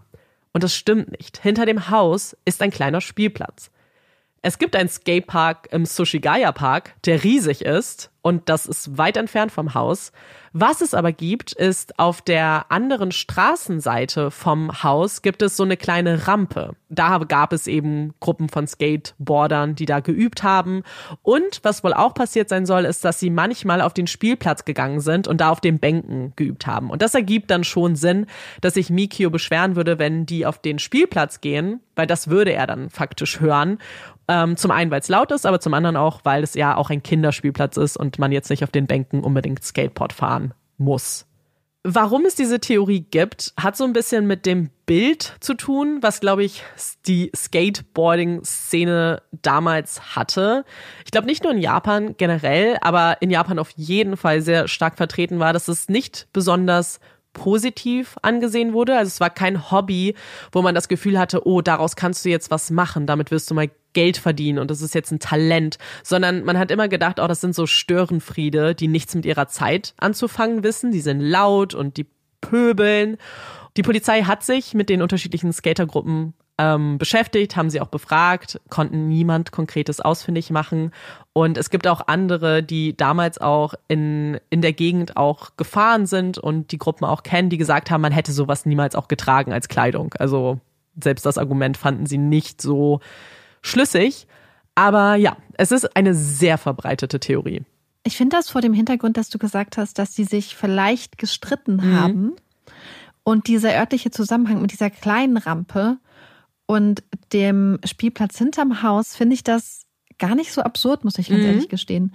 Weil ich glaube, dass in solchen Konstellationen, gerade wenn sich da über Monate, vielleicht sogar über Wochen, so eine Antipathie aufbaut, ähm, dass sich wenn das junge Männer sind, die sich vielleicht irgendwie dann auch in ihrer Ehre verletzt gefühlt werden, die das Gefühl haben, man möchte uns hier nicht, ist, wir werden hier vielleicht, was weiß ich, also wir sollen hier weggescheucht werden. Wer weiß, was, welche Worte ausgetauscht wurden. Ich kann mir schon vorstellen, dass eine Person mit einer, ich will nicht sagen Vorbelastung, aber vielleicht mit bestimmten Veranlagungen durch sowas, so eine Kränkung auch, die vielleicht in so einem Rahmen gestehen kann, mhm. ganz anders wahrnehmen könnten und dass das bei Leuten ganz viel auslösen könnte, theoretisch. Ja. Zumal ich finde irgendwie diese Tatsache, dass die Person möglicherweise über den Baum in das Fenster geklettert ist, lässt irgendwie meiner Meinung nach so ein bisschen auf eine gewisse körperliche, ja, was soll ich sagen, körperliche Fähigkeiten schließen. Ja. Du musst ja schon sehr agil und sportlich sein und irgendwie so einen Baum hochklettern, stelle ich mir auch eher eine junge Person einfach nur so mhm. vor. Ähm, und auch, ich hätte das Gefühl, dass das auch eine Gruppe wäre, die, wenn sie sowohl vor als auch hinter dem Haus waren, dann gewusst hätten, dass da ein Fenster ist. Ja, absolut. Das Irgendwie. siehst du ja vom Spielplatz auch. Hm. Und, und was auch gesagt wurde, dass die Person kleiner ist und vielleicht schmaler und vielleicht, wenn die Person jung ist, ist könnte das natürlich auch einer der Gründe sein. Zumal ich mir vorstellen könnte, dass also ist jetzt auch nur so ein Vorurteil, was ich habe, dass ähm, bei Skateboardern vielleicht auf Style geachtet wird. Mhm. Und dann könnte es vielleicht sein, dass das ja eine Person sein könnte, die dann, der es dann auch so wichtig ist, bestimmte Sneakers zu haben, bestimmte Sneaker, dass ähm, die Person dann auch bereit wäre, zum Beispiel sich die im Ausland zu besorgen, weil es die in der Größe in Japan nicht ja. gibt. So, wenn ich so an Streetwear denke und was da teilweise für so ein Hype entsteht um bestimmte Sneakermarken und so, würde das für mich in dem Sinne Sinn ergeben, wenn wir es mit einem Täter zu tun haben, der Wert auf solche Sachen legt und der Wert auf ganz bestimmte Marken zum Beispiel mhm. legt. Und das würde für mich auch zu einer jungen Person auch irgendwie passen. Ähm, und das ist total komisch, da gibt es überhaupt keine anderen, das sind nur reine Spekulationen, aber das machen wir ja heute. Ja. Auch diese, dieses, also diese vier Portionen mhm. Eiscreme. Mhm wirkt für mich auch so, könnte so ein bisschen emotionales Essen sein, vielleicht. Ja. Weißt stimmt. du, so, so, es gibt ja, glaube ich, Menschen, die können gar nichts essen, wenn sie unter Stress stehen. Und dann gibt es Menschen, die vielleicht ganz viel essen, zum Beispiel. Und Eiscreme, weiß nicht, aber das sind halt alles nur so Vorurteile und Vorstellungen, die in meinem Kopf sind, wo es halt keinerlei konkrete Anhaltspunkte oder irgendwelche äh, anderen Argumente dafür gibt. Es wäre nur so mein Gefühl, dass ich mir irgendwie weil wir einfach schon, glaube ich, so oft gesehen haben, wie so kleine Sachen eskalieren können. Ja. Langfristig. Und zumal, wenn wir jetzt zum Beispiel davon ausgehen würden, dass es eine Person ist, die zum Beispiel ähm, so sich in einem psychischen Ausnahmezustand befunden hat oder ich muss halt an Tommy Gilbert denken. Mm. Das war der Fall, den wir in High Society behandelt haben, wo es ja auch um einen jungen Mann ging, der wohl ganz, ganz krank ist, an ganz, ganz schweren psychischen Erkrankungen gelitten hat und für den dann Sachen, die in der Realität passiert sind, also die tatsächlich passiert sind, dann aber in seinem Kopf ein viel größeres Ausmaß angenommen haben. Der immer gedacht hat, alle verfolgen mich, alle wollen mir Böses, alle haben es auf mich abgesehen, alle sabotieren mich. Und ich kann mir vorstellen, dass wenn du vielleicht so eine Situation hast in deinem Kopf, vielleicht, was weiß ich, vielleicht wurden damals auch Drogen konsumiert und wir wissen, dass Drogen auch zu ähm, psychischen Ausnahmezuständen und so führen können. Ja. Ähm, vielleicht sind da viele Sachen zusammengekommen. Also deswegen finde ich die Theorie gar nicht so absurd. Ich schiebe mal eine andere Theorie jetzt hoch, die, glaube ich, ganz gut passt, weil dieses Gefühl, dass es womöglich jemand sein könnte, der jünger ist, das haben sehr viele. Und ich glaube, dass es da so viele Sachen gibt und natürlich ist es viel Spekulation. Natürlich ist es viel Vorurteile. So, jeder kann vier Boxen Eis essen, wenn er möchte. Aber ich verstehe, ich sehe das auch so. Und auch der Fakt, dass man die Fingerabdrücke nicht hat, würde natürlich auch dafür sprechen, dass es vielleicht die junge Person ist, die einfach auch noch keine Straftaten begangen hat, möglicherweise, weil sie sehr jung ist. Oder äh, ja, dieses Verhalten von, ich kann was Gewisses planen, aber danach bleibe ich einfach in diesem Haus. So bin mir vielleicht gar nicht mehr so bewusst, was jetzt alles passiert. So weißt du, das ist. Das hat mich an so ein Kind erinnert, was sich was Scheiße gebaut hat Ja. und sich nicht traut, nach Hause zu gehen. Ja, genau. Und es gibt. Wo so ja. ist so, oh, was mache ich jetzt? Ja, und da gibt es nämlich eine Theorie, und das kann jetzt, wie gesagt, die sind alle sehr allgemein und viele der Theorien gehen auch so, könnten auch kombiniert sein. Also, dass es ein Skateboarder ist, der zum Beispiel ein Teenager ist und was eine Rolle gespielt haben könnte, wäre Mordlust. Also wirklich der Gedanke, der Wunsch, jemanden töten zu wollen. Und das ist auch jetzt etwas, was ich sehr interessant fand, ähm, was in die Richtung deutet, dass es jemand sein könnte, der jünger ist. Ähm, auch das ist ein Vorurteil ist, dass die Fäkalien analysiert wurden und man konnte herausfinden, was die Person gegessen hat. Und das waren Bohnen und Reis. Und das gilt in Japan als so typisches Mama-Essen, also etwas, was eine Mutter schnell für ihr Kind kochen würde und zubereitet. Und das ist so etwas, warum Leute gedacht haben, A, könnte die Person jünger sein oder B, jemand sein, der noch bei seiner Mutter lebt. Aber was eventuell dafür spricht, dass es jemand sein könnte, der jünger ist, ist ein Blog, den es gibt zu diesem Fall. Es gibt einen Blogger, der seit Jahren über diesen Fall berichtet, auch sehr oft. Und dieser Blogger hat etwas gefunden. Und zwar hat er sich in Foren rumgetrieben beziehungsweise Foreneinträge durchsucht und hat einen Eintrag gefunden, der ziemlich besorgniserregend ist. Und zwar ist es ein Mitglied eines Forums, das angibt, 13 Jahre alt zu sein und hat einen Post verfasst, drei Tage vor dem Mord. Und in diesem Post hat die Person lang und breit erzählt, dass er jetzt schon seit vielen Jahren den Drang hat zu töten, dass er bislang nur Tiere getötet hat und jetzt aber auch eine Familie töten möchte und hat so ein paar andere Fälle genannt, die in den letzten Jahren passiert sind, die ziemlich ähnliche Taten beschrieben haben, wie die von der Familie, also wie von unserem Fall heute. Und in diesem Post hat die Person auch noch geschrieben, dass sie die Familie töten möchte, bevor das neue Jahr beginnt. Und das ist schon richtig gruselig. Und man hat offensichtlich Ja. keinen Beweis, dass das irgendeinen Zusammenhang hat. Aber was, wenn es passt? Achso, und Tokio wurde auch benannt. Also es gibt einen direkten Bezug auch zu Tokio. Das war jetzt nicht einfach nur in Japan, ähm, sondern auch lokal Krass. passend. Ja, das ist krass.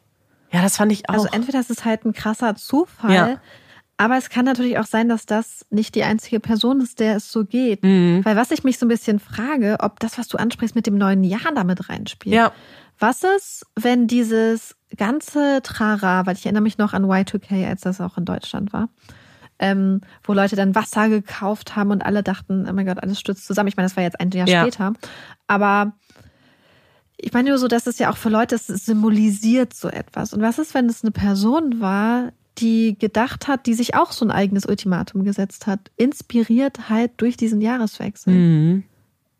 und vielleicht auch wirklich eine junge Person. Also ich weiß nicht, irgendwie ergibt eine junge Person in meinem Kopf ja, irgendwie Sinn. ja. Ich weiß auch nicht. Und was hier auch reinpasst, ist so eine Aussage, die getroffen wird, weil man natürlich eine Antwort darauf sucht, ist, warum ist die Person geblieben? Und hier gibt es die Theorie, dass es vielleicht jemand ist, der auf einen Zug gewartet hat, weil es war mitten in der Nacht, Züge fahren nicht mehr und vielleicht ein paar Stunden noch rumbringen oder rumkriegen musste, bis dann halt morgens wieder einen Zug nach Hause fährt. Das klingt so makaber, weil du hast einfach Menschen getötet. Aber wenn ich mir halt das vorstelle in so einer Situation eines Wahns zum Beispiel, oh, ich weiß, ich habe jetzt noch Stunden, ich muss jetzt noch ein bisschen was oder ich mache jetzt, ich bleib jetzt einfach hier, bis ich halt nach Hause fahren kann. Und das wirkt für mich auch eher wie eine jüngere Person. Weißt du, was ich meine? Hm. Dann eine ganz große Frage, die sich viele Menschen stellen, ist, war der Täter Koreaner? Und darauf gibt es ja einige Hinweise. Zum einen haben wir die Schuhe, aber wir haben ja auch die DNA-Probe, die möglicherweise in die Richtung deuten könnte. Und die Ermittler haben sehr intensiv in diese Richtung ermittelt. Denn sie waren sich eigentlich von Anfang an sicher, dass es kein Japaner gewesen sein kann. Und das hat natürlich mit sehr, sehr vielen Vorurteilen zu tun, die in Japan herrschen, denn da geht man eigentlich immer davon aus, wenn ein Verbrechen begangen wird, dann war's, muss es ein Fingerabdrücke genommen und hat auch mit der südkoreanischen Polizei kooperiert und hat, durfte auch die Fingerabdrücke durch ihre Datenbank schicken.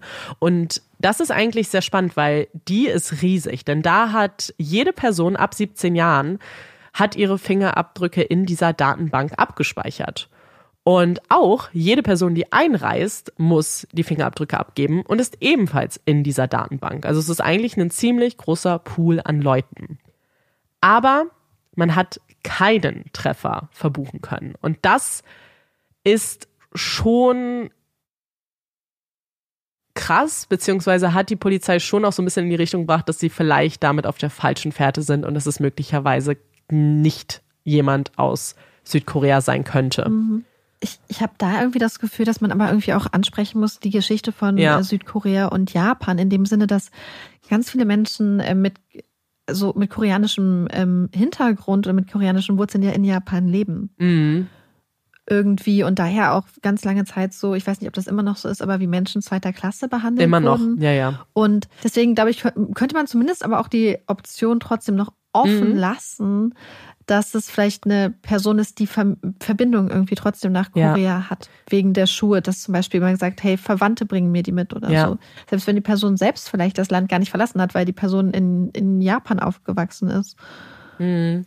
Und und ich weiß nicht, ich habe ja ähm, in diesem Buch von Pachinko von Minjini, ich glaube, dass ja auch ganz viele, wenn ich mich recht erinnere, ihre koreanische Herkunft immer verschwiegen haben und alles dafür getan haben, dass zum Beispiel nicht rauskommt, dass sie Koreaner sind oder dass sie koreanische Wurzeln haben ja. früher. Also vielleicht, ähm, da habe ich nur so dran gedacht, aber ich glaube, dass das auch natürlich reinspielt in diese, vielleicht in dieses Denken, dass man gerne jemanden hätte mit koreanischen oder wie du gesagt hast, ausländischen Wurzeln ja. als Täter. Ja, voll. Weißt du, was aber für mich, also jetzt kommen wir nämlich zu meiner Theorie von vorhin. Warum ich glaube, dass es möglich sein könnte, dass die Person zumindest kein Japanisch konnte, ist das Verhalten am Computer. Weil, wenn die, die Tastatur waren japanische Schriftzeichen. Und wenn du Japanisch nicht lesen kannst, kannst du einen Computer eigentlich nur noch mit der Maus bedienen.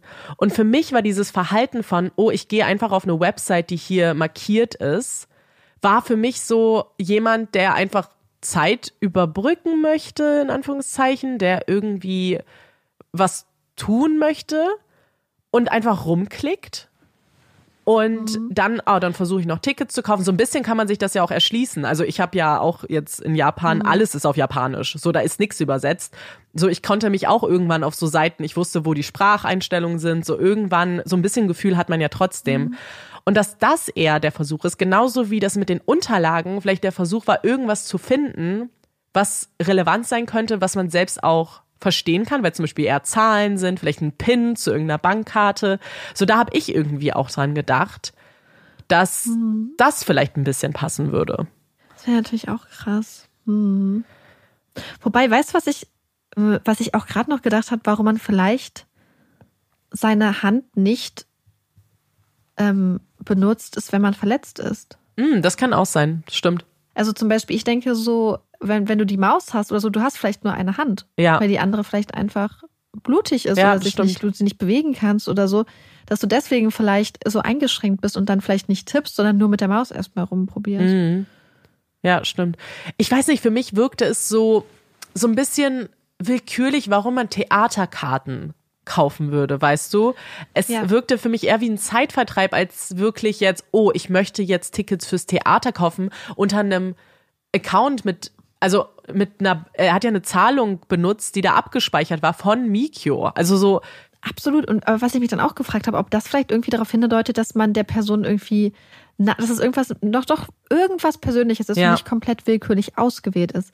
So nach dem Motto, ach hier, ich guck mal, mich interessiert diese Person. Mhm. Weißt du, stell dir vor, du, da ist eine Person, die dich immer beschimpft, dann bist du so, oh, jetzt gucke ich mal, was du hier hast. Ja. Jetzt schaue ich mir mal an, jetzt hier, äh, ah, du bist gerne ins Theater gegangen, dann hole ich mir mal Karten. Und setz mich, kauf, stell mir vor, ich kauf mir Karten. Ich hätte, hätte mir Karten gekauft und sitze dann da und weiß, ich sitze hier mit Karten, die du mir bezahlt Ja, hast. stimmt. So. Weil die Person vielleicht gar nicht wusste, dass man das nachvollziehen kann. Mhm. Wer weiß so. Und dann, dann, aber ich finde auch, ganz ehrlich, ich finde die Tatsache, dass auch am Computer rumgetippt wurde und so, spricht vielleicht auch eher für eine jüngere Person. Mhm. Ja. Wieder schon so. Also grundsätzlich habe ich das Gefühl, dass wirklich alles eher auf eine jüngere Person t- hindeutet. Und mit jünger würde ich sagen, so vielleicht so gefühlt, absolut nur gefühlt, so unter 30 auf jeden Ja, Fall. ja, ich auch. Und, aber ich habe vom Gefühl auch eher so, wie du sagen würdest, weil für mich auch so dieses, den Baum hochklettern, Ja, so sehr, sehr jugendlich. Ja. wird. Und was man vielleicht dazu sagen muss, die Fälle, die ja in diesem Foren genannt wurden, waren tatsächlich sehr, sehr ähnlich. Einer ist erst, der ist in demselben Jahr passiert, Anfang des Jahres, wo auch eine vierköpfige Familie von einem Teenager getötet wurde. Also auch wenn man jetzt das, das Gefühl hat, na ja, aber da kann sich doch ein erwachsener Mann wehren. Gegen ein Sashimi-Messer, Nee. Weiß ich nicht. So, ich, es ist ja so passiert. So, wir wissen, dass es möglich ist. Ja. Und ich glaube, das ist dann auch nochmal was, was das einem nochmal so klar macht. So, es kann auch jemand sein, der auch jung ist, auch wirklich jung, noch unter, Ja. minderjährig vielleicht sogar. Und ich glaube, was man auch nicht unterschätzen darf, ist ja, also zumindest im Rahmen von Suiziden gibt es ja so diesen sogenannten Werter-Effekt, dass wenn über äh, solche Sachen kommuniziert wird auf gewisse Art und Weise, dass sowas oft, ich sag mal in Anführungsstrichen, Nachahmungs ähm, Suizide oder Suizidversuche nach sich zieht. Ja. Und deswegen ist das ja vielleicht wirklich gar nicht absurd, dass dann eine Person dann so ein Verhalten macht. Und weißt du, woran ich auch denken muss? Ich weiß nicht, wie der Fachbegriff ist oder so, aber ich habe mal gehört, dass es in Japan so eine ganze Generation, nicht eine Generation, aber so einen ganzen Teil der Gesellschaft, insbesondere junge Männer gibt, die sich von der Gesellschaft komplett auch zurückziehen. Und dann würde das, finde ich, auch dazu passen, dass wenn man vielleicht eine Person hat, die so eine Tat begeht und sich danach vielleicht zum Beispiel zurückzieht, dass man auch nie wieder irgendwas von dieser Person findet. Ja, total. Auch dieses Zurückkommen und sich ein neues Messer Ja. suchen, das spricht für mich irgendwie, das fühlt sich so eiskalt an. Es ist eiskalt. so krass. Ja. Weil ich habe das Gefühl, dass sonst jede andere Person wäre so, oh, ich lauf weg. Ich flüchte, ich nutze jetzt meine Chance und stattdessen zu sagen, nee, nee, ich gehe noch mal. Aber ich frage mich dann auch, ob die Person, hat man denn mal die ganzen Nachhilfeschüler und so überprüft bestimmt? Ja, hat man. Also man hat alle im, Ja. im Kreis der Familie kontaktiert. Und da war halt, aber weil das ist auch eine Theorie, die habe ich bei Reddit oft gelesen, ob es jemand ist, der so eine Obsession mit Yasuko entwickelt hat vielleicht, ähm, als sie halt Nachhilfe gegeben hat. Aber es jetzt einfach nur von dem, was die Polizei kommuniziert hat, geht man davon aus, dass eigentlich alle überprüft wurden. Was natürlich nicht heißt, dass es Aber nicht das gewesen sein kann, ne? Eben, das finde ich so interessant, weil wir hatten ja schon so oft Leute, wo äh, Fälle, wo Leute ganz oft überprüft wurden, ganz oft bei der Polizei saßen und Ja. das dann erst später rausgekommen ist. So. Ja. Deswegen, ähm, weil das kann ich mir auch irgendwie vorstellen. Mhm. Insbesondere, wenn man das Gefühl hat, dass Mikio und Ray nicht das Ziel waren irgendwie. Mhm. Ja, voll. So. Und, und das mit den Handtaschen zum Beispiel auch. Und dass das Geld aus der Handtasche genommen wurde, aber nicht die anderen Sachen. Ja. So, dann frage ich mich schon so, ob das wirklich so eine, so eine Persön, es wirkt so persönlich dann irgendwie in diesem Rahmen. Und Mhm, sicher. und du hast ja auch gesagt, dass sie sich mal aufgeregt haben über diese Person, die da immer vor dem Haus geparkt hat, Ja. Obwohl es unnötig war. Mhm. Das finde ich auch interessant. Ja. Also das finde ich wirklich interessant. So, warum sollte eine Person immer vor dem Haus parken, wenn es da andere Parkplätze gibt? Ja, beziehungsweise wo wollte die Person hin? Auf den Spielplatz? Also da ist ja auch faktisch jetzt nicht so viel. Oder Ja. Skateboarden. Ja, aber dann, aber das finde ich wirklich gruselig, diese Vorstellung, dass wir da eigentlich einen Ort haben, wo es keinerlei Sinn ergibt, dass eine Person da parken sollte. Insbesondere, wenn es offensichtlich Es ist, glaube ich, genauso wie ist. du gesagt hast. Ich glaube, Menschen können wahnsinnig wütend werden. Aufgrund unterschiedlicher Dinge. Weißt du, es kann vielleicht auch was sein, was in der Nachhilfestunde passiert ist, was niemand irgendwie oder keiner dem Beachtung schenkt, weil es vielleicht was ganz Kleines war und man denkt, oh, es war jetzt eine kleine Auseinandersetzung. aber für die Person vielleicht gereicht hat, weil da vielleicht noch andere Ja. Dinge eine Rolle spielen. Und Ja. wenn man das ja Und genau so ja. ein Szenario habe ich irgendwie im Kopf, dass es sowas sein könnte. Dass Mhm. es sowas ist, was, was für jeden ähm, oder für die mit den ganz, ganz, ganz, ganz überwiegenden Großteil der Menschen so eine Kleinigkeit wäre, die man ja, einfach übersieht, aber die halt bei der falschen Person als Anlang Anlass genommen werden kann. Entweder weil es sich zum Beispiel in schon bestehende, ähm, bestehenden Waren vielleicht einfügt ja, oder sich damit verbindet oder weil es eine Person ist, die wirklich sich so gekränkt fühlt. Und, und das ist die Sache. Wenn wir, glaube ich, eins bei True Crime gelernt haben, dann ist es, dass ähm, insbesondere Männer jetzt mal die Verallgemeinerung aus verletzten Gefühlen und einem verletzten Gefühl Mhm. von Macht oder Stolz oder so oder Ehre ähm, morden ja, dass das für viele Männer, gerade wenn es in Bezug ist auf eine Frau, dass das ganz oft ein Mordmotiv sein Ja. kann. Sei es der Familienvater, der seine Frau und seine Kinder ermordet, sei es der Ex-Partner, ähm, sei es ein, jemand, eine in Anführungsstrichen verschmähte Person, sprich ein Mann, der von einer Frau abgewiesen wurde ja, und das irgendwie als, ähm, als Kränkung wahrnimmt, statt einfach nur, hey, hier ist eine Person, die hat einfach kein Interesse an dir. So. Und gerade wenn wir davon ausgehen, dass wir es hier wieder mit einer sehr, sehr sexistisch geprägten Gesellschaft zu tun haben, ja. habe ich das Gefühl, dass das auch damit ganz stark reinspielen könnte. Und ich möchte natürlich der Polizei nichts vorwerfen, weil ich glaube, die arbeiten wahnsinnig hart an dem Fall. Aber was ist, wenn du halt am Anfang vielleicht wirklich ein sehr konkretes Bild hattest von einem jüngeren Mann, der kein Japaner ist und deswegen vielleicht auch gewisse Dinge nicht so stark überprüft hast, wie man es vielleicht auch hätte tun sollen. Was ist, wenn es halt der Vater eines Nachhilfeschülers war, so zum Beispiel? Und oder, ja, ja. Oder wenn du einfach gedacht hast, nee, das ist ein Junge, ein smarter Junge. Es kann ja auch sein, dass die Nachhilfe schon ein paar Jahre zurückliegt. Mhm. Und was ist, wenn du einfach so denkst, so dieses ganz typische Denken, was wir schon oft hatten, ähm, ich denke jetzt an Chanel Miller zum Beispiel. Ach nee, das ist doch so ein Junge aus einer guten Familie, der ist jetzt zum Beispiel an der Uni oder so, der ist ein ganz feiner, der macht sowas Ja. nicht. Einfach weil du, wie du gesagt hast, ein Bild vor Augen hast, vielleicht von so einem außer Kontrolle geratenen jungen Mann, der in, in deiner Vorstellung vielleicht einen koreanischen Migrationshintergrund hat oder irgendwas.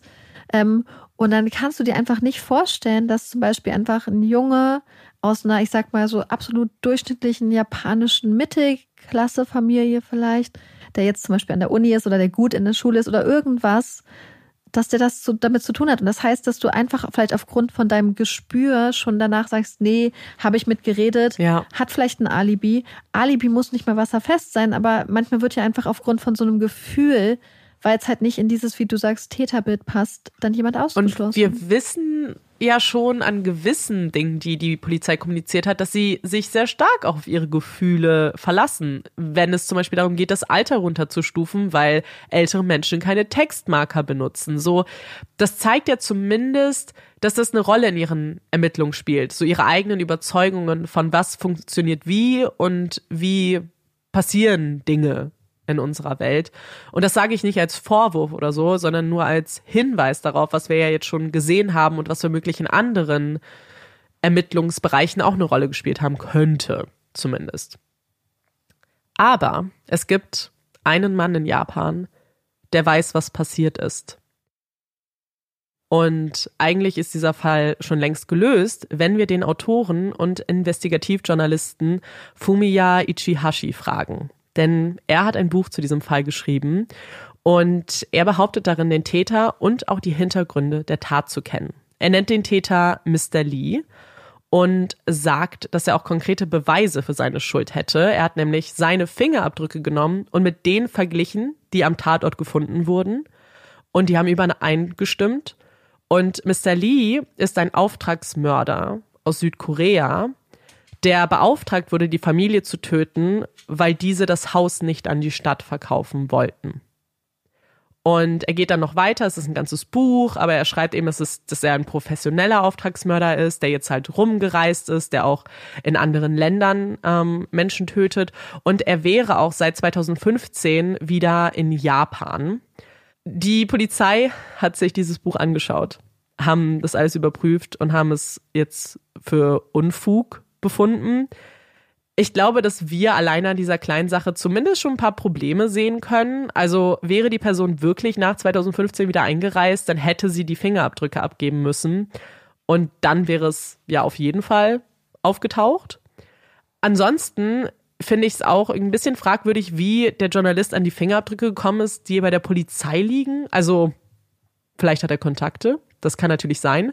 Aber dann wüsste es die Polizei doch auch, oder nicht? Naja, oder du musst, also wenn du, du musst ja nicht, du musst, um Fingerabdrücke zu nehmen, musst du nicht über die Polizei gehen. Du kannst ja theoretisch, Ja. wie in so, also ich denke gerade an so ein Fingerabdruckset, was ich mal für mein Patenkind gekauft habe. Du kannst auch einfach so ein Set theoretisch irgendwo bestellen. Aber dann ist er wieder an den Tatort Äh. gegangen? Wo hat er denn die vom Tatort her? Nee, aber was ist, wenn du theoretisch durch eine Polizeiquelle ja an die gekommen bist und das dann verglichen hast mit irgendwas, wie du irgendwie an dessen Fingerabdrücke Nee, gekommen nee. bist, weil du ihn gestalkt bist. Ach so, du meinst, Ich meine, wie er an die von der Polizei gekommen ist, genau. Dass er die von dem. Aber da könnte es ja theoretisch sein, wie du sagst, dass er eine Quelle hat, weil wir wissen ja, dass nicht immer, aber oft, was ist, wenn du nämlich wirklich, also stell dir vor, du bist bei der Polizei und du hast das Gefühl, äh, euch, da ist eine Person, die voll krass charismatisch auf dich einredet, dass er die Lösung zum Fall hat. Mhm. Und du denkst, mit dem Schaden kann es nicht. Also ich, ich gebe ja jetzt nur die Fingerabdrücke raus. Ja. Äh, wenn es nichts ist, ist es nichts. Und wenn es funktioniert, dann haben wir vielleicht den Täter. ja. Also ich kann mir schon vorstellen, dass es solche undichten Stellen in der Polizei geben könnte. Ich finde es aber sehr interessant, dieses, also ich habe ganz am Anfang, als du gesagt hast, dass da Familien sind, die ihre Sachen nicht verkaufen wollen und dass die Stadt den Park erweitern Ja. wollte. Aber als du gesagt hast, Auftragskiller und so, war ich schon so, mm, naja, also dafür wirkt es für mich alles viel zu, ähm, Ja. viel zu fahrlässig. Wenn du wirklich ein Auftragskiller bist, dann hinterlässt du nicht dein ganzes Blut und deine Fingerabdrücke und, und erweiterst auch, glaube ich, nicht diesen Zeitradius, den du dich im Haus aufhältst, unnötig lange, weil du ja eigentlich genau wissen müsstest, wie du eher unerkannt bleibst. Und der Täter hat ja eigentlich alles gemacht, was man nicht Mhm. machen sollte, wenn man nicht erkannt werden Ja, wäre auf jeden Fall der schlechteste Auftragsmörder. Weil Oder es hat funktioniert, weil wir bis heute Das nicht wissen, stimmt. wer die Person ist. Das stimmt. Ich glaube, was man da auch sagen muss, ist, dass es ist so ein bisschen schwierig. Der, der ähm, Ichashi ist so ein bisschen bekannt dafür, so sehr sensationslüsternde ähm, Artikel zu schreiben, Bücher zu schreiben, aber gleichzeitig dann keine Interviews zu geben. Also er gibt immer nur Statements ab. Ähm, und Ja. hat auch für den Podcast, den ich gehört habe, die haben ihn angefragt und er hat gesagt, er gibt keine Interviews. sowas haben wir bei True Crime ja total oft. Ich muss zum Beispiel auch gerade an Flucht in die Dunkelheit denken, wo es ja auch wirklich Leute gibt, also beziehungsweise es gibt es bei True Crime, es gibt Leute, die einfach ein ganzes Business daraus gemacht haben, Mhm.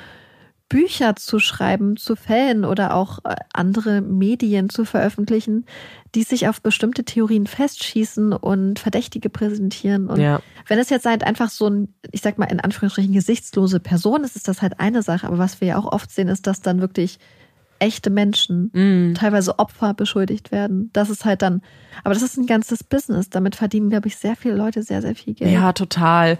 Ja, deswegen, ich finde das auch, also ich, ich finde, ich glaube, dass dieses, ach, es ist ein äh, südkoreanischer Auftragskiller, hört sich für mich eher an wie, ach, ich überlege mir, welcher, welche Geschichte Mhm. auch am meisten Aufmerksamkeit erregen würde und wo es für mich am schwersten sein wird, jemanden zu präsentieren, weil wenn er sagt, hey, ich weiß, es ist ein Skater, dann sag uns den Namen vom Skater. Ja. Hey, ist es irgendeine andere Person? Er hat die eine Person genommen, wo man es ihm nachsehen würde, wenn er die Person nicht direkt Ja, präsentieren kann. Ja. Weißt du, was ich meine? ja, total. Und dann kommen wir eigentlich zur letzten großen Theorie. Es gibt natürlich unfassbar viele Spekulationen noch. Es gibt ganz viele Personen, die sehr, sehr involviert sind, die in alle möglichen Richtungen denken. Aber was noch eine der großen Fragen ist, die wir auch schon in den Raum geworfen haben, ist, was ist halt, wenn es eine Person ist, die irgendwie beim Militär ist? Sei es jetzt Korea, aber könnten ja auch die USA sein. Dafür würde ja zum Beispiel der Sand sprechen, wenn wir davon ausgehen, dass das relevant ist und dass das keine Tasche ist, die secondhand gekauft wurde. Und was man nämlich eben rausgefunden hat, ist ja, dass es da diese Air Force Station gibt und dass es eben auch eine geben würde, die gar nicht so weit weg ist, ähm, die sich auch in Tokio befindet. Möglicherweise jemand, der eben sowohl in Japan als auch in den USA irgendwie zugange ist. Vielleicht deswegen auch viel herumreist und auch jetzt nicht mehr auffindbar ist. Was ich mich da auch frage, ist, ob Angehörige des US-Militärs bei der Einreise Fingerabdrücke abgeben müssen. Ich bin mir nicht sicher, aber Oder vor Ort. ab, Weil ja. ich könnte es mir irgendwie gar nicht so wirklich vorstellen. Also ich meine, du hast ja eh gesagt, dass es für die Zeit eh ausgesetzt war. Mhm. Aber ähm, dann würde das ja eh passen. Aber weißt du, was ich meine? Aber so, was wohl der Fall ist, ist, dass alle Fingerabdrücke, man hat die in einer Datenbank von Militär und hätte sie theoretisch vergleichen können. Das habe ich zumindest gehört. Man weiß aber nicht, ob das passiert ist. ich kenne mich ja nicht so wirklich damit Mhm. aus. Aber ist es nicht auch, dass zum Beispiel Verbrechen auf Militärbasis auch von US-Militär oft ähm, ich, überprüft wird und so? Mhm. Also ich weiß nicht, also ich kann mir nicht wirklich vorstellen, auch was wir wissen, wie zum Beispiel so im Rahmen, jetzt zum Beispiel, wenn in der Diplomatie oder so Verbrechen begangen werden, dass, dass dann einfach das US-Militär sagt, ja, hier sind alle Fingerabdrücke von unseren Angehörigen, ihr dürft die selber überprüfen. Ich hätte das Gefühl, aber ich weiß halt auch nicht, ob das nur ein Gefühl ist. Das ist sehr reine Spekulation von mir. Ich kann mir einfach nicht so vorstellen, dass die da einfach so ohne Umschweife sagen würden, ja, hier überprüf mal, check mal aus. Das glaube ich auch Kann nicht. ich mir nicht so, so gut vorstellen eigentlich. Nee, das glaube ich auch nicht. Und es wäre auch die Frage, inwiefern die japanische Polizei das auch machen würde. Weil was wir zum Beispiel wissen ist, Mhm. dass sie diese, also es, die, es gibt Stimmen, die laut werden und eben davon ausgehen, dass es der Sand von dieser Air Force Basis in den USA ist. Und das wurde zum Beispiel gar nicht überprüft. Also man hat sich ähm, zumindest sagt, dass ähm, die Polizei aus der Region in den USA, dass keiner mit denen irgendwie in Kontakt getreten ist, um mal zu gucken. Zum einen, jetzt was den Sand angeht, ist das eine, aber vielleicht auch was Verbrechen da in der Gegend angeht. Weil es kann natürlich auch sein, dass es vielleicht ein möglicher Serientäter ist oder dass es Verbrechen gibt, die auch irgendwie passen würden, ähm, aber in den USA stattgefunden haben. Und das ähm, wurde wohl nicht überprüft. Also ist auch die Frage, inwiefern man da überhaupt in den Kontakt gehen würde. Zumindest hat man das bei der Sache nicht getan. Ja. Und das sind eigentlich schon die großen Theorien. Hast du noch irgendeine Theorie? Irgendwas ergänzend? Nee, ich glaube, das ist, ist eigentlich alles schon so, ich glaube, das haben wir ganz schon ausführlich Mhm. schon irgendwie angesprochen. Ich habe aber das Gefühl, dass in der Community bestimmt irgendwie Ja. von euch da draußen ganz viele Leute sind, die sich vielleicht besser mit, zum Beispiel jetzt, wenn es jetzt um US-Militär gibt, wir wissen, dass da einige Leute sind, die sich damit sehr viel besser Ja. auskennen, habe ich das Gefühl, bei uns in der Community, ganz liebe Hörerinnen da. So, das wird mich so interessieren, Mhm. weil ich bin, ich bin ein bisschen runtergekommen mittlerweile, aber ich weiß nicht, wie es bei euch ist, aber ich würde sagen, dass es mit, glaube ich, das Gruseligste ist, Mhm. ähm, was ich bis jetzt so gehört habe Ja. dieser ganze Tatablauf, wenn man sich den nochmal in den Kopf ruft. Und diese Vorstellung, dass da draußen einfach eine Person ist, wir wissen, dass das einfach der Fall ist, aber Ja. die so etwas, so eine Tat begeht und dann möglicherweise einfach wieder zurück in ihr, also in sein Leben geht Ja. und dann was weitermacht. Wie kann das sein? Und, ähm, und das finde ich so interessant. Deswegen habe ich fast das Gefühl, dass eigentlich sowas wie beispielsweise jemand aus den USA oder so, also ich kann mir vorstellen, dass das insofern irgendwie passt, weil ich das Gefühl hätte, dass es krass wäre, wenn das die einzige Tat einer Person in dem ganzen Leben wäre. Mhm. Voll. Ähm, aber gleichzeitig habe ich auch so das Gefühl, dass wenn wir jetzt davon ausgehen, dass es zum Beispiel äh, wirklich ähm, ein Ausländer ist, also zum Beispiel Amerikaner oder so, frage ich mich, ob wir haben doch diese ganzen Läden, wo diese Sachen potenziell gekauft wurden. ja. Wäre so eine Person nicht aufgefallen? Ja, bestimmt. So, wäre nicht so ein Ausländer, so vom US Military oder was weiß ich, ein Amerikaner, der da reingeht, ähm, aufgefallen, der sowas kauft? Weil, und also, weiß ich nicht, hätte ich irgendwie so das Gefühl, dass man sich möglicherweise daran erinnern kann, weil ich mich gerade an die E-Style-Frau erinnere, wo sie ja auch aufgefallen ist, weil sie keine Norwegerin war. Ich bin sicher, dass das aufgefallen wäre. Vor allem kann man davon aus, oder wir wissen, dass bis auf die Schuhe alles japanische oder in Japan hergestellte Textilien sind oder ja, Kleidung ist. Das heißt, selbst wenn man sagt, oh, die Person hat vielleicht das in den USA gekauft, ist das extrem unwahrscheinlich, weil viele der Dinge gar nicht in den, den USA einfach so zu kaufen wären. Irgendwie kommt man immer dran, aber wie du sagst, ist es ja eigentlich wahrscheinlicher, dass es in Japan auch gekauft wurde. Vielleicht sogar kurz vor der Tat, wenn man sich halt die Läden anguckt. Und ich glaube, dann wäre da auf jeden Fall jemand aufgefallen, weil man einfach heraussticht. So ist es halt. Und ja, es ist für mich auch so ein Fall, der einfach ah, wirklich unfassbar, ja, gruselig ist in dem, was man, glaube ich, sich vorstellt, wie schlimm das sein muss. Und ich kann gar nicht, ich kann es nicht tun, weißt du, so, es ist die Vorstellung, dass da jemand sofort mit dem Gedanken ins Haus gegangen ist, ich werde töten, wovon ich überzeugt bin, weil ich gar nicht weiß, wie das anders zustande kommen sollte. Und dann auch noch auf so brutale Art und Weise. Und es zumindest keinen konkreten Hinweis darauf gibt, dass es irgendwelche Extremauseinandersetzungen gibt. Ähm, mhm. Außer jetzt vielleicht die Skateboarder, aber keinen richtigen Bezug. Nee, das lässt mich so, das, da schaudert sich ja. alles irgendwie in mir. Ja, ich glaube, wir müssen uns, also du musst dich äh, entschuldigen bei allen, die diese Folge zum Beispiel nachts beim Spazierengehen gehört haben. Ja, es tut mir leid. Oder nachts in einem, also ich weiß auch nicht genau, wie ich heute Nacht schlafen. Also muss ich ganz ehrlich sagen, ich mm. weiß es noch nicht genau. Ich hoffe, dass ich irgendwie noch heute Nacht, also ich bin richtig, richtig froh, dass wir die Folge aufgenommen haben, während es hell ist. Ja. Weil ich weiß nicht, wie ich hier Angst gehabt hätte, wenn ich nicht draußen die ganze Zeit auf eine Kuhweide gestarrt hätte. So. Ja, fühle ich. Ich glaube, das hätte mich richtig noch mehr fertig gemacht, weil ich die ganze Zeit so rausgeguckt habe. Zwischenzeitlich war ich auch so ein kleiner Vogel am Fenster und so. Mhm. Und ähm, ja, wir wurden neulich gefragt, also ich, beziehungsweise ich wurde neulich auf einer Familienfeier gefragt, ob, ob man abstumpft. Ja. Und ich glaube, gewisse Sachen lernt man nicht an sich ranzulassen. Mhm. Aber trotzdem, glaube ich, gibt es immer wieder diese Fälle, die einen wirklich bis ins Mark erschüttern. Und das ist auf jeden Fall einer davon ja. für mich jetzt. Ja, absolut. Und vielleicht, um so ein bisschen Hoffnung noch am Ende dazulassen, dass es vielleicht noch eine Aufklärung gibt. Das ist einer der Fälle, der wirklich die größten Ermittlungen in ganz Japan hervorgerufen hat. Es haben in der ganzen Zeit fast 250.000 Ermittler daran gearbeitet und es gibt über 12.500 gesicherte Beweise. Und es, wow, ja, krass. und es arbeiten immer noch 35 Ermittler aktiv an diesem Fall. Aber zusätzlich dazu gibt es halt noch unzählige Freiwillige, die immer noch sehr, sehr stark involviert sind. Und ich glaube, das lässt zumindest noch so ein bisschen Hoffnung zu, dass man vielleicht was findet, dass vielleicht sich auch die Gesetzeslage ändert, dass man vielleicht mit DNA doch noch, noch mehr erreichen kann oder vielleicht die Technologien noch besser werden. Ähm, und dass man dann zumindest zu diesem gesichtslosen Mann, dass man dann Gesicht zu findet, was es nicht weniger erschreckender macht, aber zumindest den Hinterbliebenen noch so ein bisschen Gewissheit gibt. Weil ich glaube, das ist so das ja. Wichtigste und genau das, worauf sie ja noch warten und jetzt auch schon seit 23 ich glaube, Jahren.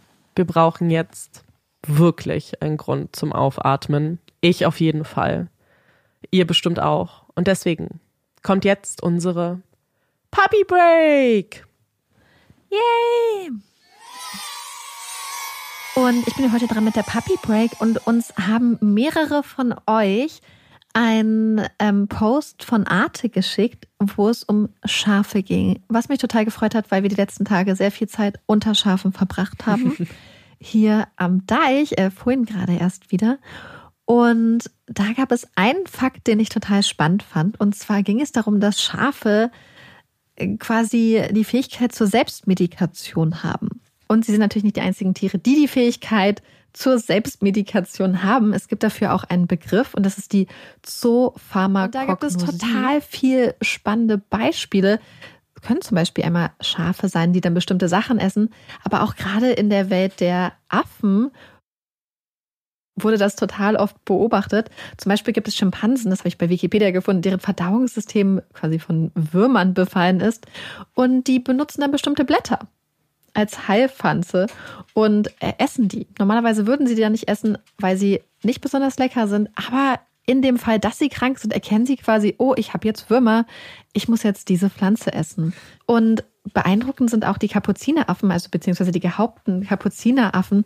Da gibt es nämlich Mütter, also Affenmütter, die, wenn ihre Jungtiere oder ihre Babys Verletzungen haben, die dir dann wirklich Verbände anlegen, also die aus Pflanzenmaterial Verbände bauen und quasi dann die Wunden ihrer Jungtiere ver Arzten.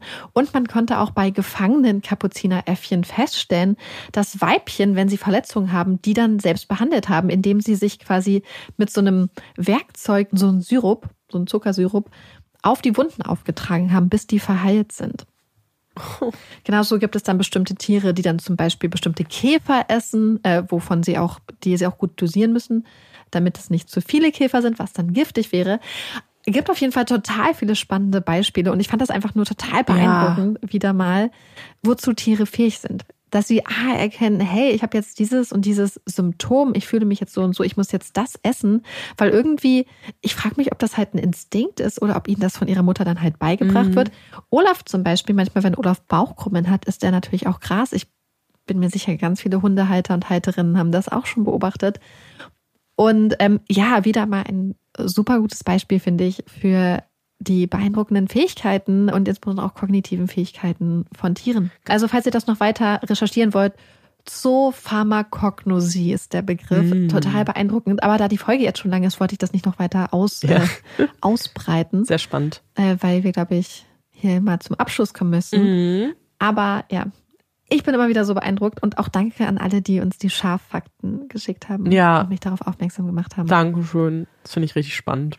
Immer mehr davon, also Fakten generell. Schaffakten auch, mehr. Hast du eine Empfehlung? Ja. Okay. Eigentlich habe ich sogar, also ich habe ganz viele Empfehlungen. Oh Gott.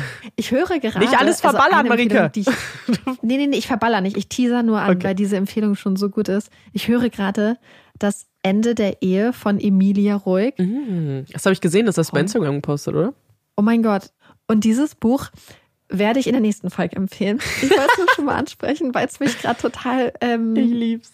Total, ähm, ja, ich bin noch nicht fertig, aber ich, ich, ich stehe da die ganze Zeit immer so und bin so, wow, krass, krass, krass.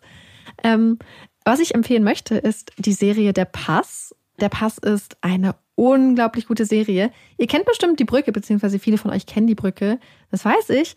Und da geht es ja um ein Ermittlerduo aus Dänemark und Schweden. Und bei der Pass gibt es ein Ermittlerduo aus Deutschland und Österreich. Und wir haben die erste Staffel jetzt geguckt und die zweite auch.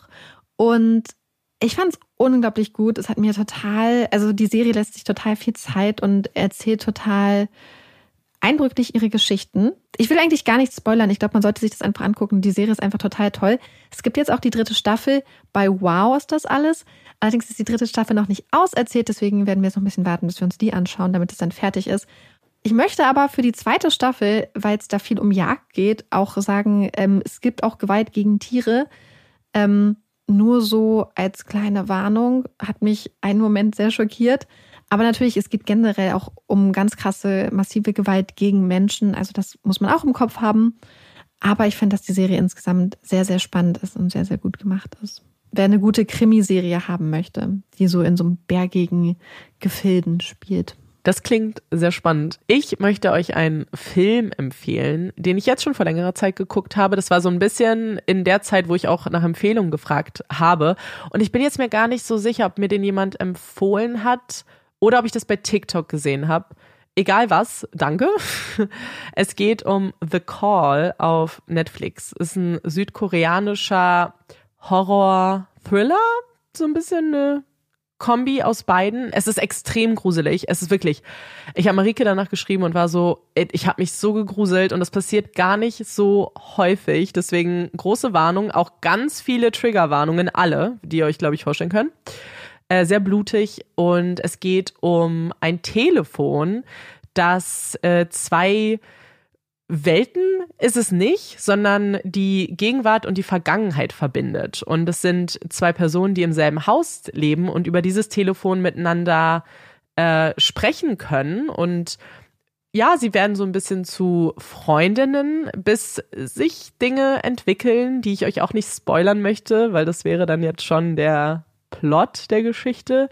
Guckt es euch an, wenn ihr was richtig Gruseliges haben wollt und was Twists hat, aber auch einfach die ganze Zeit sehr einen ganz krassen Spannungsbogen hat. Ähm, ich, ich, Ich überlege, ob wir den heute Abend jetzt gucken werden. Kann ich mir das geben nach der Folge? Ich weiß es nicht. So, und damit, wir würden jetzt eigentlich noch ein bisschen weiter quatschen, aber mein AirPod ist leer gegangen. Er war komplett voll, als wir angefangen haben und er ist jetzt leer. Deswegen habe ich Amanda hier jetzt mit Handy-Lautsprecher neben mir. Das heißt, man würde auch die Übersprechung hören. Falls ihr sie hier gerade so ein bisschen lachen hört, das ist Amanda auch noch über mein, äh, meine Seite.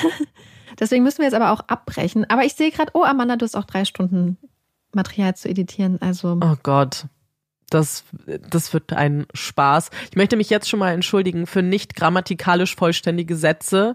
Ich schiebe es auf meinen Kopf heute, aber generell für meine Unfähigkeit, sowas frei ausformulieren zu können.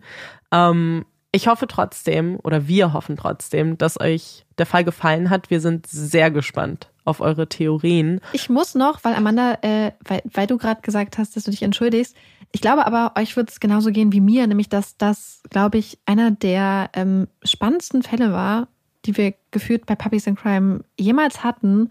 Und ich fand es das total schön und total toll mhm. vorgetragen.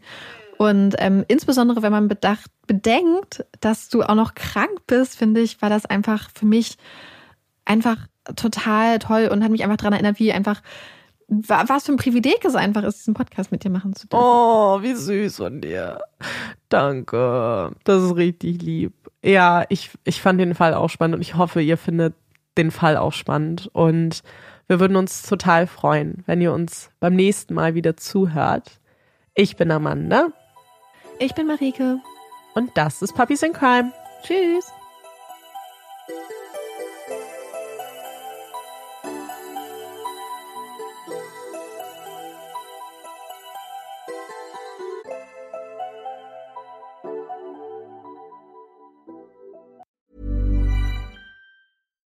When you make decisions for your company, you look for the no-brainers. And if you have a lot of mailing to do, stamps.com is the ultimate no-brainer. It streamlines your processes to make your business more efficient, which makes you less busy.